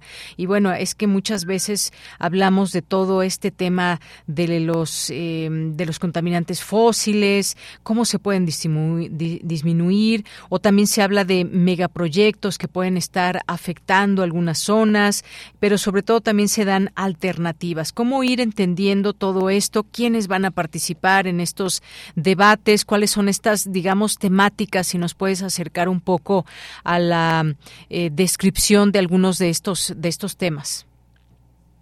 Uh, sí, pues uh, yo estaré con, en un panel um, con, uh, hablando también de esto de qué empleos hay que crear para hacer esta transición, ¿no? Y por eso estaremos también andando con, con los sindicatos y con los trabajadores, pero también otros activistas climáticos y ambientales y hablando sobre lo que lo que pasó uh, los años que pasaron, pero también sobre cómo vamos nosotros a construir este, este futuro juntos y realmente porque es urgente de, hacerlo. Y también como, como hablabas, um, porque hay que hay que entender uh, y hay que traer a este debate de clima y ambiente también las cuestiones socioeconómicas, ¿no? Porque los sistemas socioeconómicos uh, en que actual en que vivimos um, no está sirviendo la gente y él también uh, es, es, este sistema socioeconómico que nos está uh, llevando a esta crisis planetaria, ¿no? Que es la crisis climática, inmediatamente como se, se escuchaba anteriormente, por ejemplo, en estos incendios en Canadá, pero como por todo el mundo, um, hay realmente una amenaza muy grande para, para la humanidad y para las condiciones de subsistencia de la gente. Em, y por eso hay que discutir también, uh, más que discutir esta transición energética, hay, hay que discutir qué modelo socioeconómico es que que queremos construir, porque hay que ser un modelo justo y incluso inclusivo para para toda la gente. Y lo que lo, lo modelo actual yo creo que realmente no es un, un modelo justo incluso porque hay que entonces también de explorar la, la temática de cómo por ejemplo, la energía, pero también los transportes, la habitación, la alimentación eh, y otros eh, que son realmente sectores esenciales para la gente, no pueden ser tratados no más como, como mercaderías, pero realmente sí como derechos. Y realmente de hablar de crisis climática es por eso también hablar de un cambio más largo de modelo socioeconómico para un que sirva a la gente y no que simplemente sirva los intereses de, de, lo capital y de las empleas. Claro. Pues sí, todo esto sin duda se tiene que decir. Mañana comienzan estos eh, debates a las 10 de la mañana, el primero en este día, eh, martes, mañana, en Casa LAM, a las 10 de la mañana esta rueda de prensa y el lanzamiento de ciclos de debate Nuestro futuro, nuestra energía. También se va a hablar de, a las 12, de transición energética, derechos de los pueblos, agua y territorios temas muy importantes porque muchas veces llegan estos grandes capitales, como usted mencionaba, y de pronto qué pasa con el agua, qué pasa con los territorios y sobre todo la gente que habita estos, estos lugares. Es importante mencionarlo. Reflexiones tras 20 años de la caída de, en la producción de petróleo en México y también pues habrá eh, eh, proyecciones. ¿Cuáles son las proyecciones para el 2044? El futuro sin petróleo, que bueno, ya nos avienta esta mirada al futuro, eh, al futuro, Leonor, para pues tratar de mm, entender qué puede pasar eh, con nuestras acciones que se hacen hoy y al futuro. ¿Qué, ¿Qué, puede pasar o cuáles son cuáles podrían ser proyecciones para el 2044? Uh, bueno, es que yo realmente, uh, bueno, no, no, estoy acá, de México, aquí como invitada, pero uh, hago algún trabajo también a nivel internacional y claro, en, en Portugal, uh, donde, donde soy. Y um, en realidad es que hasta 2045, hasta 2050, hay realmente que tener ya descarbonizado nuestras economías, ¿no? Porque uh, como, como empezamos este, esta charla, uh, estamos uh -huh. en una emergencia que ya se hace sentir la gente, ya la gente en, en, por ejemplo, esto de, de acceso a agua y disponibilidad de, de agua, pero se a sentir también en, en, todo el sector alimentar y, y, y, mucho más. Hay como ya muchas migraciones en masa de gente que se tienen que mover uh -huh. por uh, cuestiones de también de cambio climático. Entonces, hasta 2045, 2050, a nivel global, hay que realmente ya estar haciendo realmente un, una total descarbonización de la economía. Y además, en, en Europa y otros países de, bueno, del norte global, que ya empezaron usando los combustibles fósiles hace mucho tiempo y que también por eso tienen una responsabilidad mayor por esta crisis que estamos viviendo, hay que hacerlo antes, ¿no? Entonces, uh, creo que en Europa hay que hacer este, esta descarbonización uh, realmente uh -huh. hasta 2030 y hay, al mismo tiempo hay que ayudar a que los países sí. um, que empezaron usando los fósiles uh, más tardío empiecen también haciendo y realmente con esto construir un, un futuro como hablaba más justo uh -huh. e incluso donde uh, estos servicios como es la energía y uh -huh. los transportes que tam también están muy dependientes de la energía, pero obviamente también el acceso, acceso a agua y otros bienes ya son como derechos y no uh -huh. como uh, de mercaderías. Entonces realmente es una transición más larga, no solo de, de, de, fuente de energía, pero que realmente una transición de, de sistema socioeconómico, ¿no? Muy bien. Bueno, pues Leonor, muchas gracias, gracias porque nos, a, nos acercas a pues este este tema de la energía y cómo se discute también desde otras partes del mundo, porque eso es importante, no es solamente lo que pasa en uno u otro país, sino cómo se encadenan todas estas acciones. Eh, el miércoles 23 de agosto eh, va a haber testimonios desde las comunidades afectadas por derrames y fósiles eh, vía Zoom, aquí en la Ciudad de México, en el auditorio Ernesto Velasco Torres del Sindicato Mexicano de Electricistas a las 10 de la mañana. La mesa, ¿cuáles serán los trabajos de la transición energética? El jueves 24 de agosto en Ciudad de México, en Casa Rafael Galván a las 10, experiencias en energía comunitaria, cómo articular las eh, alternativas. Eh, también en Guadalajara, en la Escuela Superior de Arquitectura, resistencias climáticas en Jalisco frente frentes comunitarios contra combustibles fósiles y el viernes en Mérida en el Sinvestab, megaproyectos y energía, impactos territoriales en Yucatán. La entrada es libre, las transmisiones también en vivo para quien se interese. Ya la información está en nuestras redes sociales. Pues no me resta más que agradecerle Leonor Cánadas eh, que nos haya invitado y ayudado a reflexionar un poco sobre estos temas. Muchas gracias. Ya, muchas gracias a ti, muchas gracias. Eh, eh, que, que se junte a la conferencia porque sí que realmente es, es una temática muy urgente. Claro que sí. Gracias. Muchas gracias. Hasta luego. Buenas tardes. Hasta luego. Buenas tardes. Continuamos.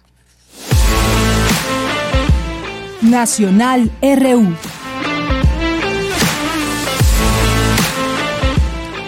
Bien, pues en los temas nacionales, hoy fíjense que pues se habló del tren Maya ahí en la conferencia matutina, que solo restan 10 kilómetros para concluir la obra del tramo 2 del tren Maya.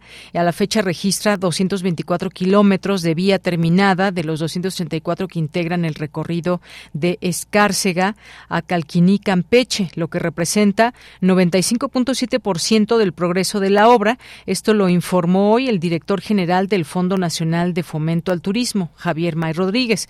Ahí en la conferencia matutina del presidente Andrés Manuel López Obrador, este funcionario señaló que están listas la mayoría de las casi 600 obras complementarias en seis municipios del estado por donde cruza el tren Maya.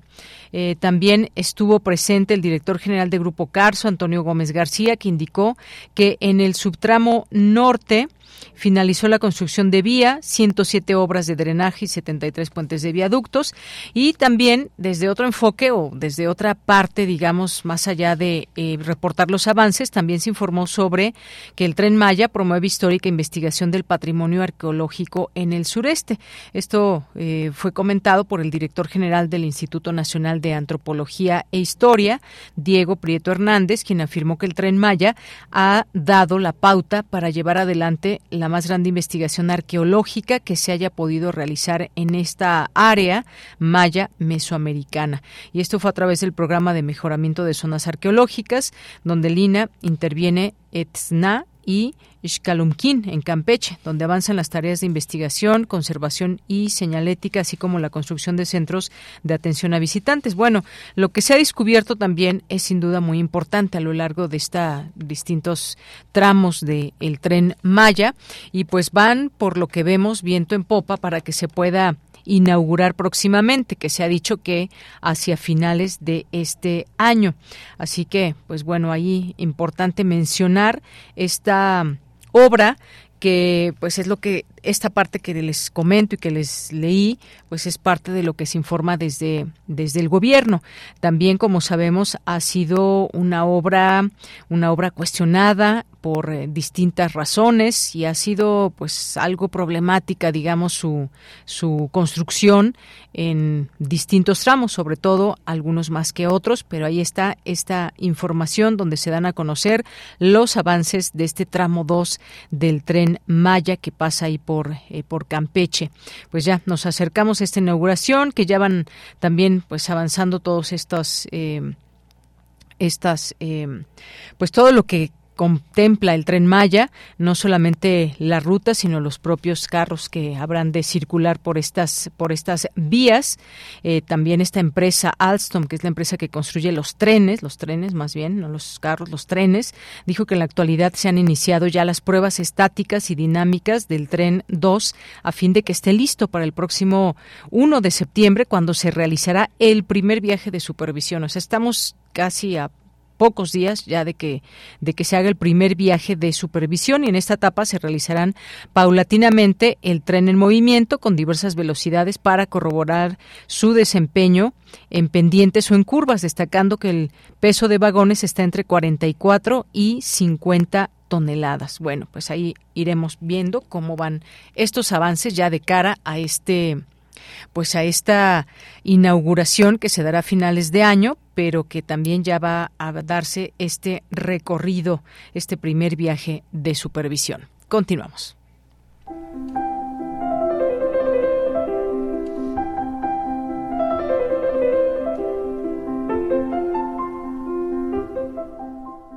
Cartografía RU con Otto Cázares. Bueno, ya está listo aquí Otto Cázares vía telefónica para traernos su cartografía de hoy. ¿Qué tal, Otto? ¿Cómo estás? Buenas tardes. Ya listo para el maratón, ¿verdad? Perdóname. Ya listo para el maratón, digo. Ya, por supuesto. Porque de aquí al siguiente lunes nos vas a platicar cómo te fue. Vamos a platicar cómo nos fue. ¿Estás de acuerdo? Si es que podemos todavía. con nuestra alma. Si es que no nos salió un hilito de voz. No, no pasará, puesto que ya hemos estado ahí, estaremos muy contentos de dar nuestro, nuestro informe. Así es, Otto. Bueno, pues hoy cuéntanos de tu cartografía. Por Mira, lo pronto. hoy homenajeo en su aniversario que es el 21 de agosto, al historiador francés que nació en 1798, ciclópeo en su quehacer, Jules Michelet. Eh, Jules Michelet fue el autor de la colosal Historia de Francia, una historia en 23 tomos, con los que Michelet consumó 36 años de trabajo. Su historia de Francia abarca 20 siglos y la publicó en 1869. Pero Michelet dejó un legado monumental, 69 tomos, porque Jules Michelet era poseedor de una disciplina monástica, Michelet estaba entregado en cuerpo y alma a la furia del trabajo, y a los 44, imagínense, se tenía por un anciano decrépito.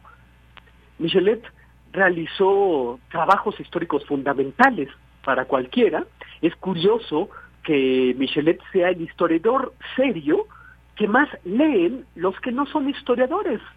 Y esto es muy eh, significativo porque Michelet interesa no solamente al interesado en la historia, interesa a cualquiera que tenga interés por el ser humano y por el mundo. Algunos de sus títulos son eh, La bruja, El insecto, El pueblo, Historia de la República Romana, además de la mencionada historia de Francia, El mar, El estudiante, que publicó en 1854, eh, publicó también Las mujeres en la Revolución Francesa, de modo que no es curioso que el feminismo reconozca en Jules Michelet a una voz sensible y solidaria con sus causas. Ah, para conocer mejor a nuestro personaje, hay que decir que el gran crítico y filósofo, también francés, pero del siglo XX, Roland Barthes, tiene un estudio magnífico sobre Jules Michelet.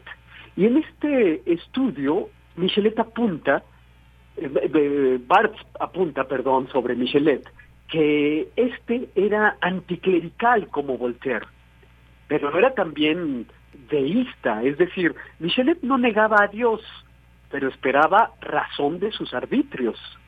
Michelet pensaba que el pueblo era infalible y que los principales enemigos del pueblo eran el sacerdote y el oro. Tuvo Michelet un puesto en el Archivo Nacional de Francia y fue un maestro muy carismático. Yo en estos espacios ya he hablado acerca del volumen que se encuentra por ahí en la editorial siglo XXI, titulado El estudiante. Este compendio eh, tiene las lecciones que el historiador impartía en el Colegio de Francia el año universitario 1848, un año de altísimo voltaje, un año de revueltas, de barricadas, y el curso quedó interrumpido por las autoridades francesas porque era mucha la respuesta combativa que Jules Michelet imprimía en el espíritu de sus estudiantes. Hay que decir que el archivero de la nación, historiador, murió pobre, pero murió desinteresado por el dinero, de modo que no murió pobre, murió entregado por completo a sus investigaciones históricas. Jules Michelet es el Beethoven de los historiadores, ya lo he dicho, es el que acerca a mayor cantidad de lectores a los temas de la historia. Pero hay que decir que fue contemporáneo de Alexis de Tocqueville, el gran iniciador de la ciencia política, en la misma línea que Maquiavelo y Hobbes. Eh, Tocqueville fue el autor de la teoría del Estado democrático que aún seguimos discutiendo. De modo que por un lado tenemos a Tocqueville, más neoclásico, y del otro a Jules Michelet, más romántico. Y así queda eh, complementada la sabiduría histórica del siglo XIX francés. Complementarios, Tocqueville y Michelet, del mismo modo en que en pintura, por ejemplo, Ingres, neoclásico, era complementario desde la Croix romántico, y así queda completo el círculo de la sensibilidad. Bueno, eh, ocurre con frecuencia algo interesante. Eh, quienes se acercan a las páginas de Honoré de Balzac, por ejemplo, a veces no saben decir si están leyendo una novela, si están leyendo un libro de historia, o una crónica, o una historia de la historia, es decir, un texto de historiografía. Pongamos, por ejemplo, Los Chuanes, es una novela de Balzac y que pues no se distingue mucho de una lección de historia. Bueno, Balzac y Michelet fueron devoradores de la historia. Así se llama esta eh, intervención radiofónica. Michelet, devorador de la historia. Porque así les puso Roland Barthes en su libro. Devoradores de la historia que fagocitaron su siglo. Y yo uniría a estos dos fagocitadores de la historia, Balzac y Michelet, a un tercero, al caricaturista y pintor, fundador del cartón político, Honoré Dumier. Es una criada inseparable en el firmamento francés del siglo XIX, Balzac, Michelet y Dumier. Imagínense que Jules Michelet deseaba que Honoré Dumier pusiera imágenes, dibujos a su historia de Francia, cosa que no ocurrió. ¿Se imaginan ustedes una historia de Francia iluminada, ilustrada por Honoré Dumier? ¡Qué maravilla! Jules Michelet siempre fue empático con la situación de la mujer. Supo que las cenizas del martirio de la bruja en la Edad Media se las lleva el viento. Por eso él tendría que escribir un libro, una memoria de lo que nunca había sido escrito y dicho acerca de las brujas.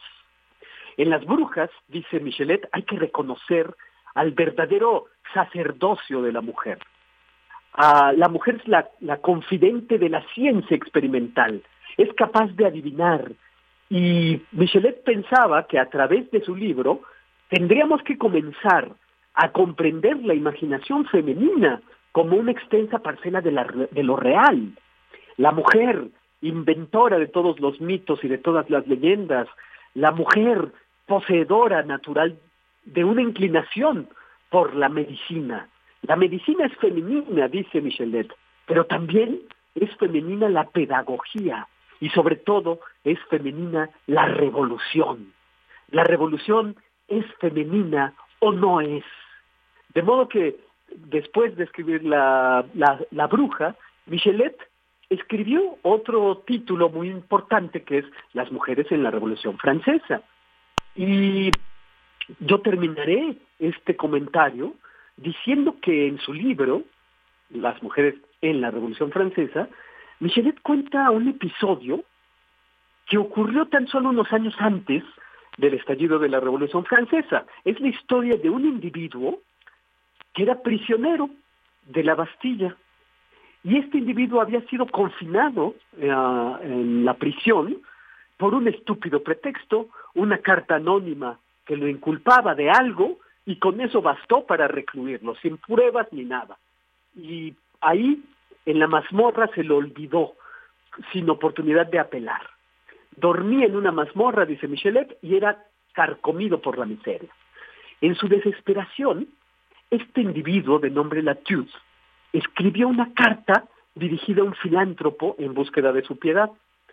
se le entrega a un carcelero que estaba borracho y en su borrachera este carcelero pierde la carta y la carta va a dar por casualidad a manos de una mujer obrera, Madame Legros, que nos dice Michelet, leyó la carta tiernamente y se compadeció del desgraciado tanto que comenzó a trabajar por el cautivo.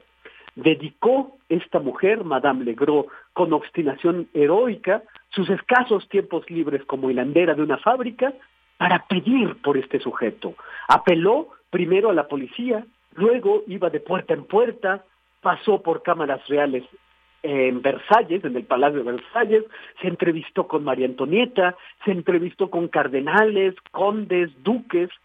Es muy conmovedor y heroico leer a Madame Legros en este libro eh, con los dedos rojizos por el hilo y la aguja, entrevistándose con los grandes de Francia, apelando por un sujeto que nunca ha conocido, que no, o que conoce, mejor dicho, a través de una carta que cayó en sus manos por azar.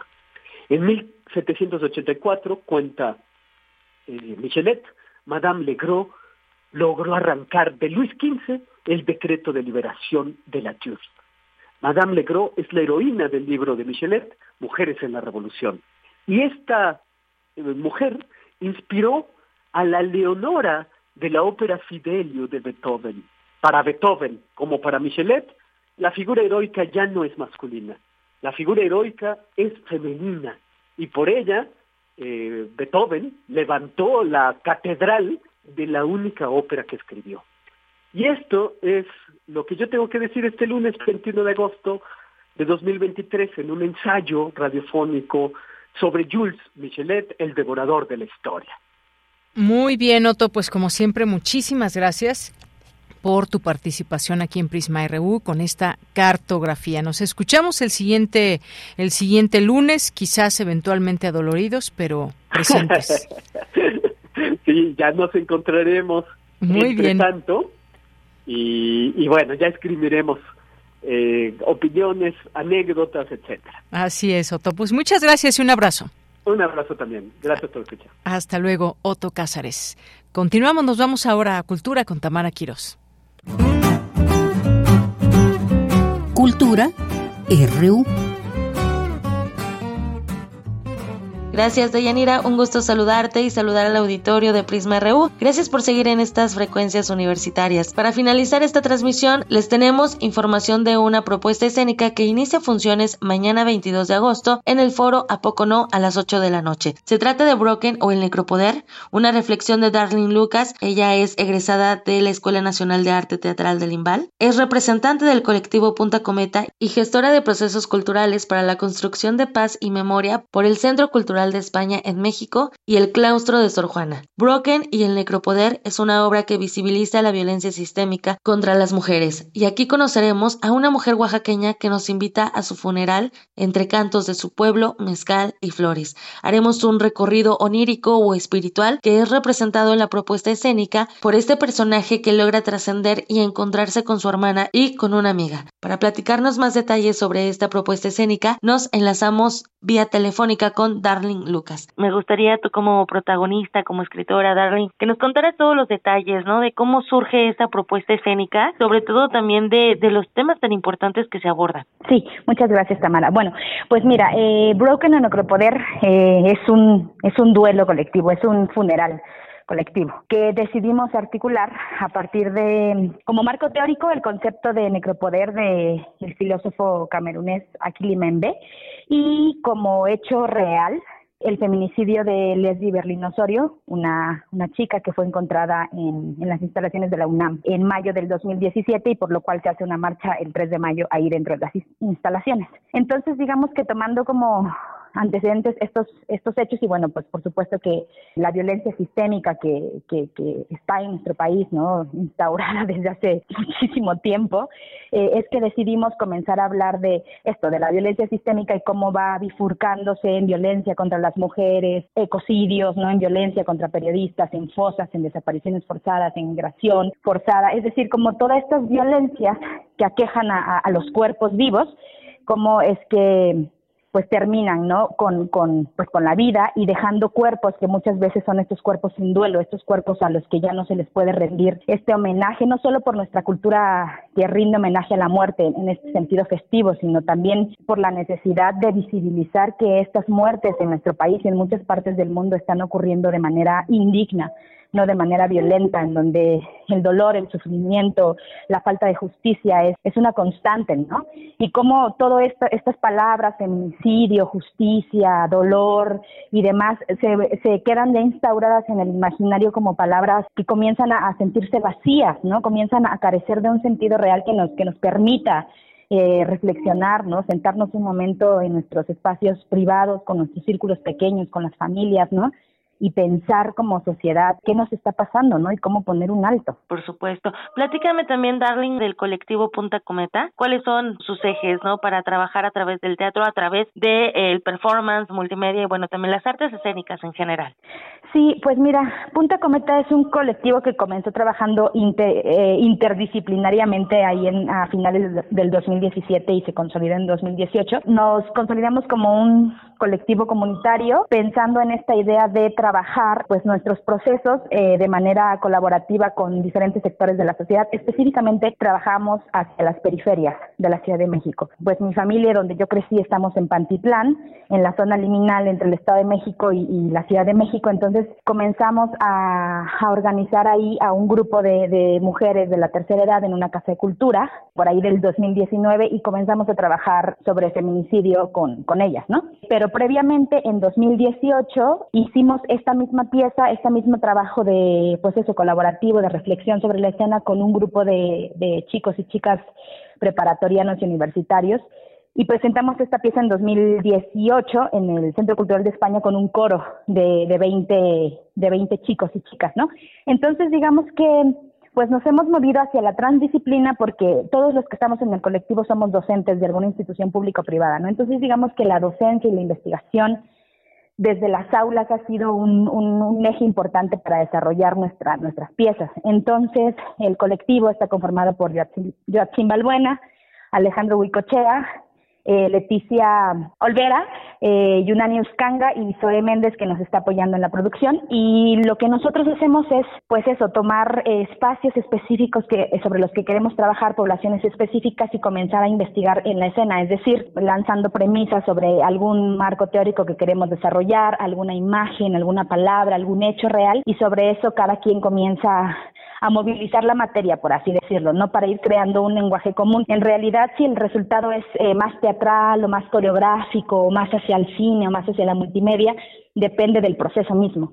Entonces, eh, un poco así trabaja Colectivo Punta Cometa, eh, buscamos el, el, trabajo horizontal, o sea, en esta idea de que sí, en efecto, yo dirijo la pieza en el sentido de organizar las energías, las materialidades puestas en, en, en la escena, pero la creación es colectiva, entre todas y todos vamos decidiendo qué queremos que, que esté ante la vista del público. Oye, Darling, y regresando justo a este a este estreno que realizarán mañana de Broken o el Necropoder, platícanos también pues un poco de cómo llevar esta interpretación, ¿no? De hablar un tema doloroso que se tiene que poner en la mesa, que a través de la escena se reflexiona, cómo interpretarlo, ¿no? Un poco de esta mujer, pues, que, que, que tú interpretas y que se da cuenta que, pues, más bien que nos está invitando a su funeral. Claro.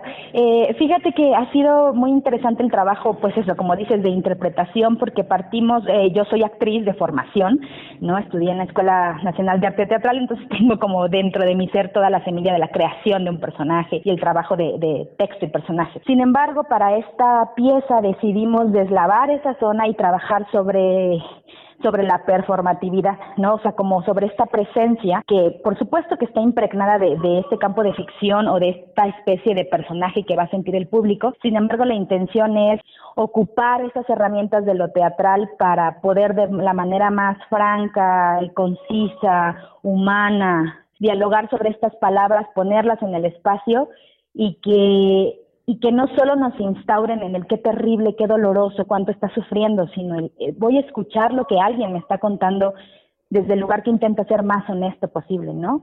Entonces, eh, pues sí, yo apelo mucho a, a, a, la honestidad de estar frente a alguien que va a escuchar unas palabras terribles, pero pienso mucho en cómo entregar estas palabras de la manera más dulce, de la manera más tierna, de la manera más amable para que ese dolor que en sí mismo ya está puesto ahí sobre la mesa pueda encontrar orificios por donde ir atravesando y entonces quizá resanar, ser escuchado de otra forma, ¿no? Recibido con, con empatía para, para que no nos cierre, ¿no? Para que este dolor no nos, no nos nuble la mirada. Por supuesto. ¿Y cómo trabajar la empatía en este tema? ¿Cómo lo has realizado? Pues mira, eh, creo que la articulación de los textos, por ejemplo, que se usan en, en, en la escena, eh, si bien hay, hay material eh, testimonial, eh, este material pasa por filtros para que, por supuesto, que las personas involucradas están informadas de, de que se ocupan eh, pues testimonios, anécdotas que, que fuimos investigando y esta empatía surge desde el estar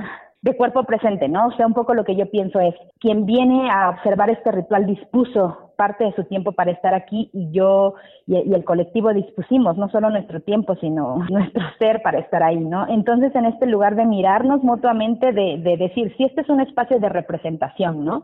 Pero, ¿qué pasaría si intentamos olvidar que estamos en el espacio de representación y que estamos como cuando acudimos a un funeral, cuando acudimos a un ritual, es decir, este espacio nos compete a ambos, solo que tenemos tiempos, este es un momento de escucha, este es un momento de habla, ¿no? Y creo que así así es que estamos trabajando la empatía, ¿no? Como eh, tratando de escuchar. La pieza va avanzando conforme vamos dialogando con el público, conforme lo vamos sintiendo. Hay un mapa por el cual vamos pasando, que decidimos como colectivo que por ahí pasa la pieza, pero mientras se va haciendo esto se modifica, entonces eh, pues vamos, ¿no? Dialogando con la gente que está en el público. Por supuesto, yo creo que también, eh, pues muchos tenemos estas estas pérdidas o estas rupturas, ¿no? Este, estamos rotos también de cierta forma. O sea, también de ahí va también esta parte de, de la empatía, el, el, vernos reflejados en las y los otros. Darling, vamos a dar difusión para que nuestro auditorio acuda mañana martes, a partir de mañana 22 de agosto y hasta el 12 de septiembre, a las 20 horas en el foro A Poco No, para conocer más de esta historia que ustedes nos comparten y también del arte que realizan. Muchísimas gracias por tomar la llamada. Muchísimas gracias, Tamara. Buen día. Darlene Lucas es escritora, actriz, representante de colectivo Punta Cometa y gestora de procesos culturales para la construcción de paz y memoria por el Centro Cultural España en México y el Claustro de Sor Juana y es intérprete de Broken o El Necropoder que se estará presentando a partir de mañana 22 de agosto en el foro A Poco No ubicado en la calle República de Cuba número 49 en el Centro Histórico de la Ciudad de México. Hasta aquí la información. Les deseo que tengan excelente inicio de semana. Nos escuchamos mañana. Hasta mañana, ya casi nos vamos. Muchas gracias por su atención, por acompañarnos e iniciar esta semana en este espacio informativo. Pues mañana, como ya escuchábamos, parte de esta colaboración que tendremos con eh, Fundación UNAM, como cada 15 días aquí en este espacio. Vamos a hablar de, de cifras de turismo en este verano, también los retos de la economía mexicana, del sector salud, estaremos platicando. Y el miércoles, fíjense que hace unos eh, pues bueno, hace unas semanas nuestra Gaceta UNAM publicó varias cosas que tienen que ver con las dietas y que muchas veces las dietas que son... Eh, que son eh, muy mm, a veces hasta más caras y que son chatarras pues eh, suelen ser y a veces hasta más caras como le digo que una que una dieta eh, sana. De esto y otros enfoques platicaremos, nuestra alimentación y las preguntas que vayan surgiendo. Así que, pues nos espera una semana de muchas actividades. Gracias por iniciarla con todo este equipo juntos y me despido. A nombre de todo el equipo soy de Yanira Morán. Que tenga buena tarde, buen provecho y nos escuchamos mañana martes aquí en el 96.1 de FM. Radio UNAM presentó Prisma RU. Una mirada universitaria sobre los acontecimientos actuales. Prisma RU. Relatamos al mundo.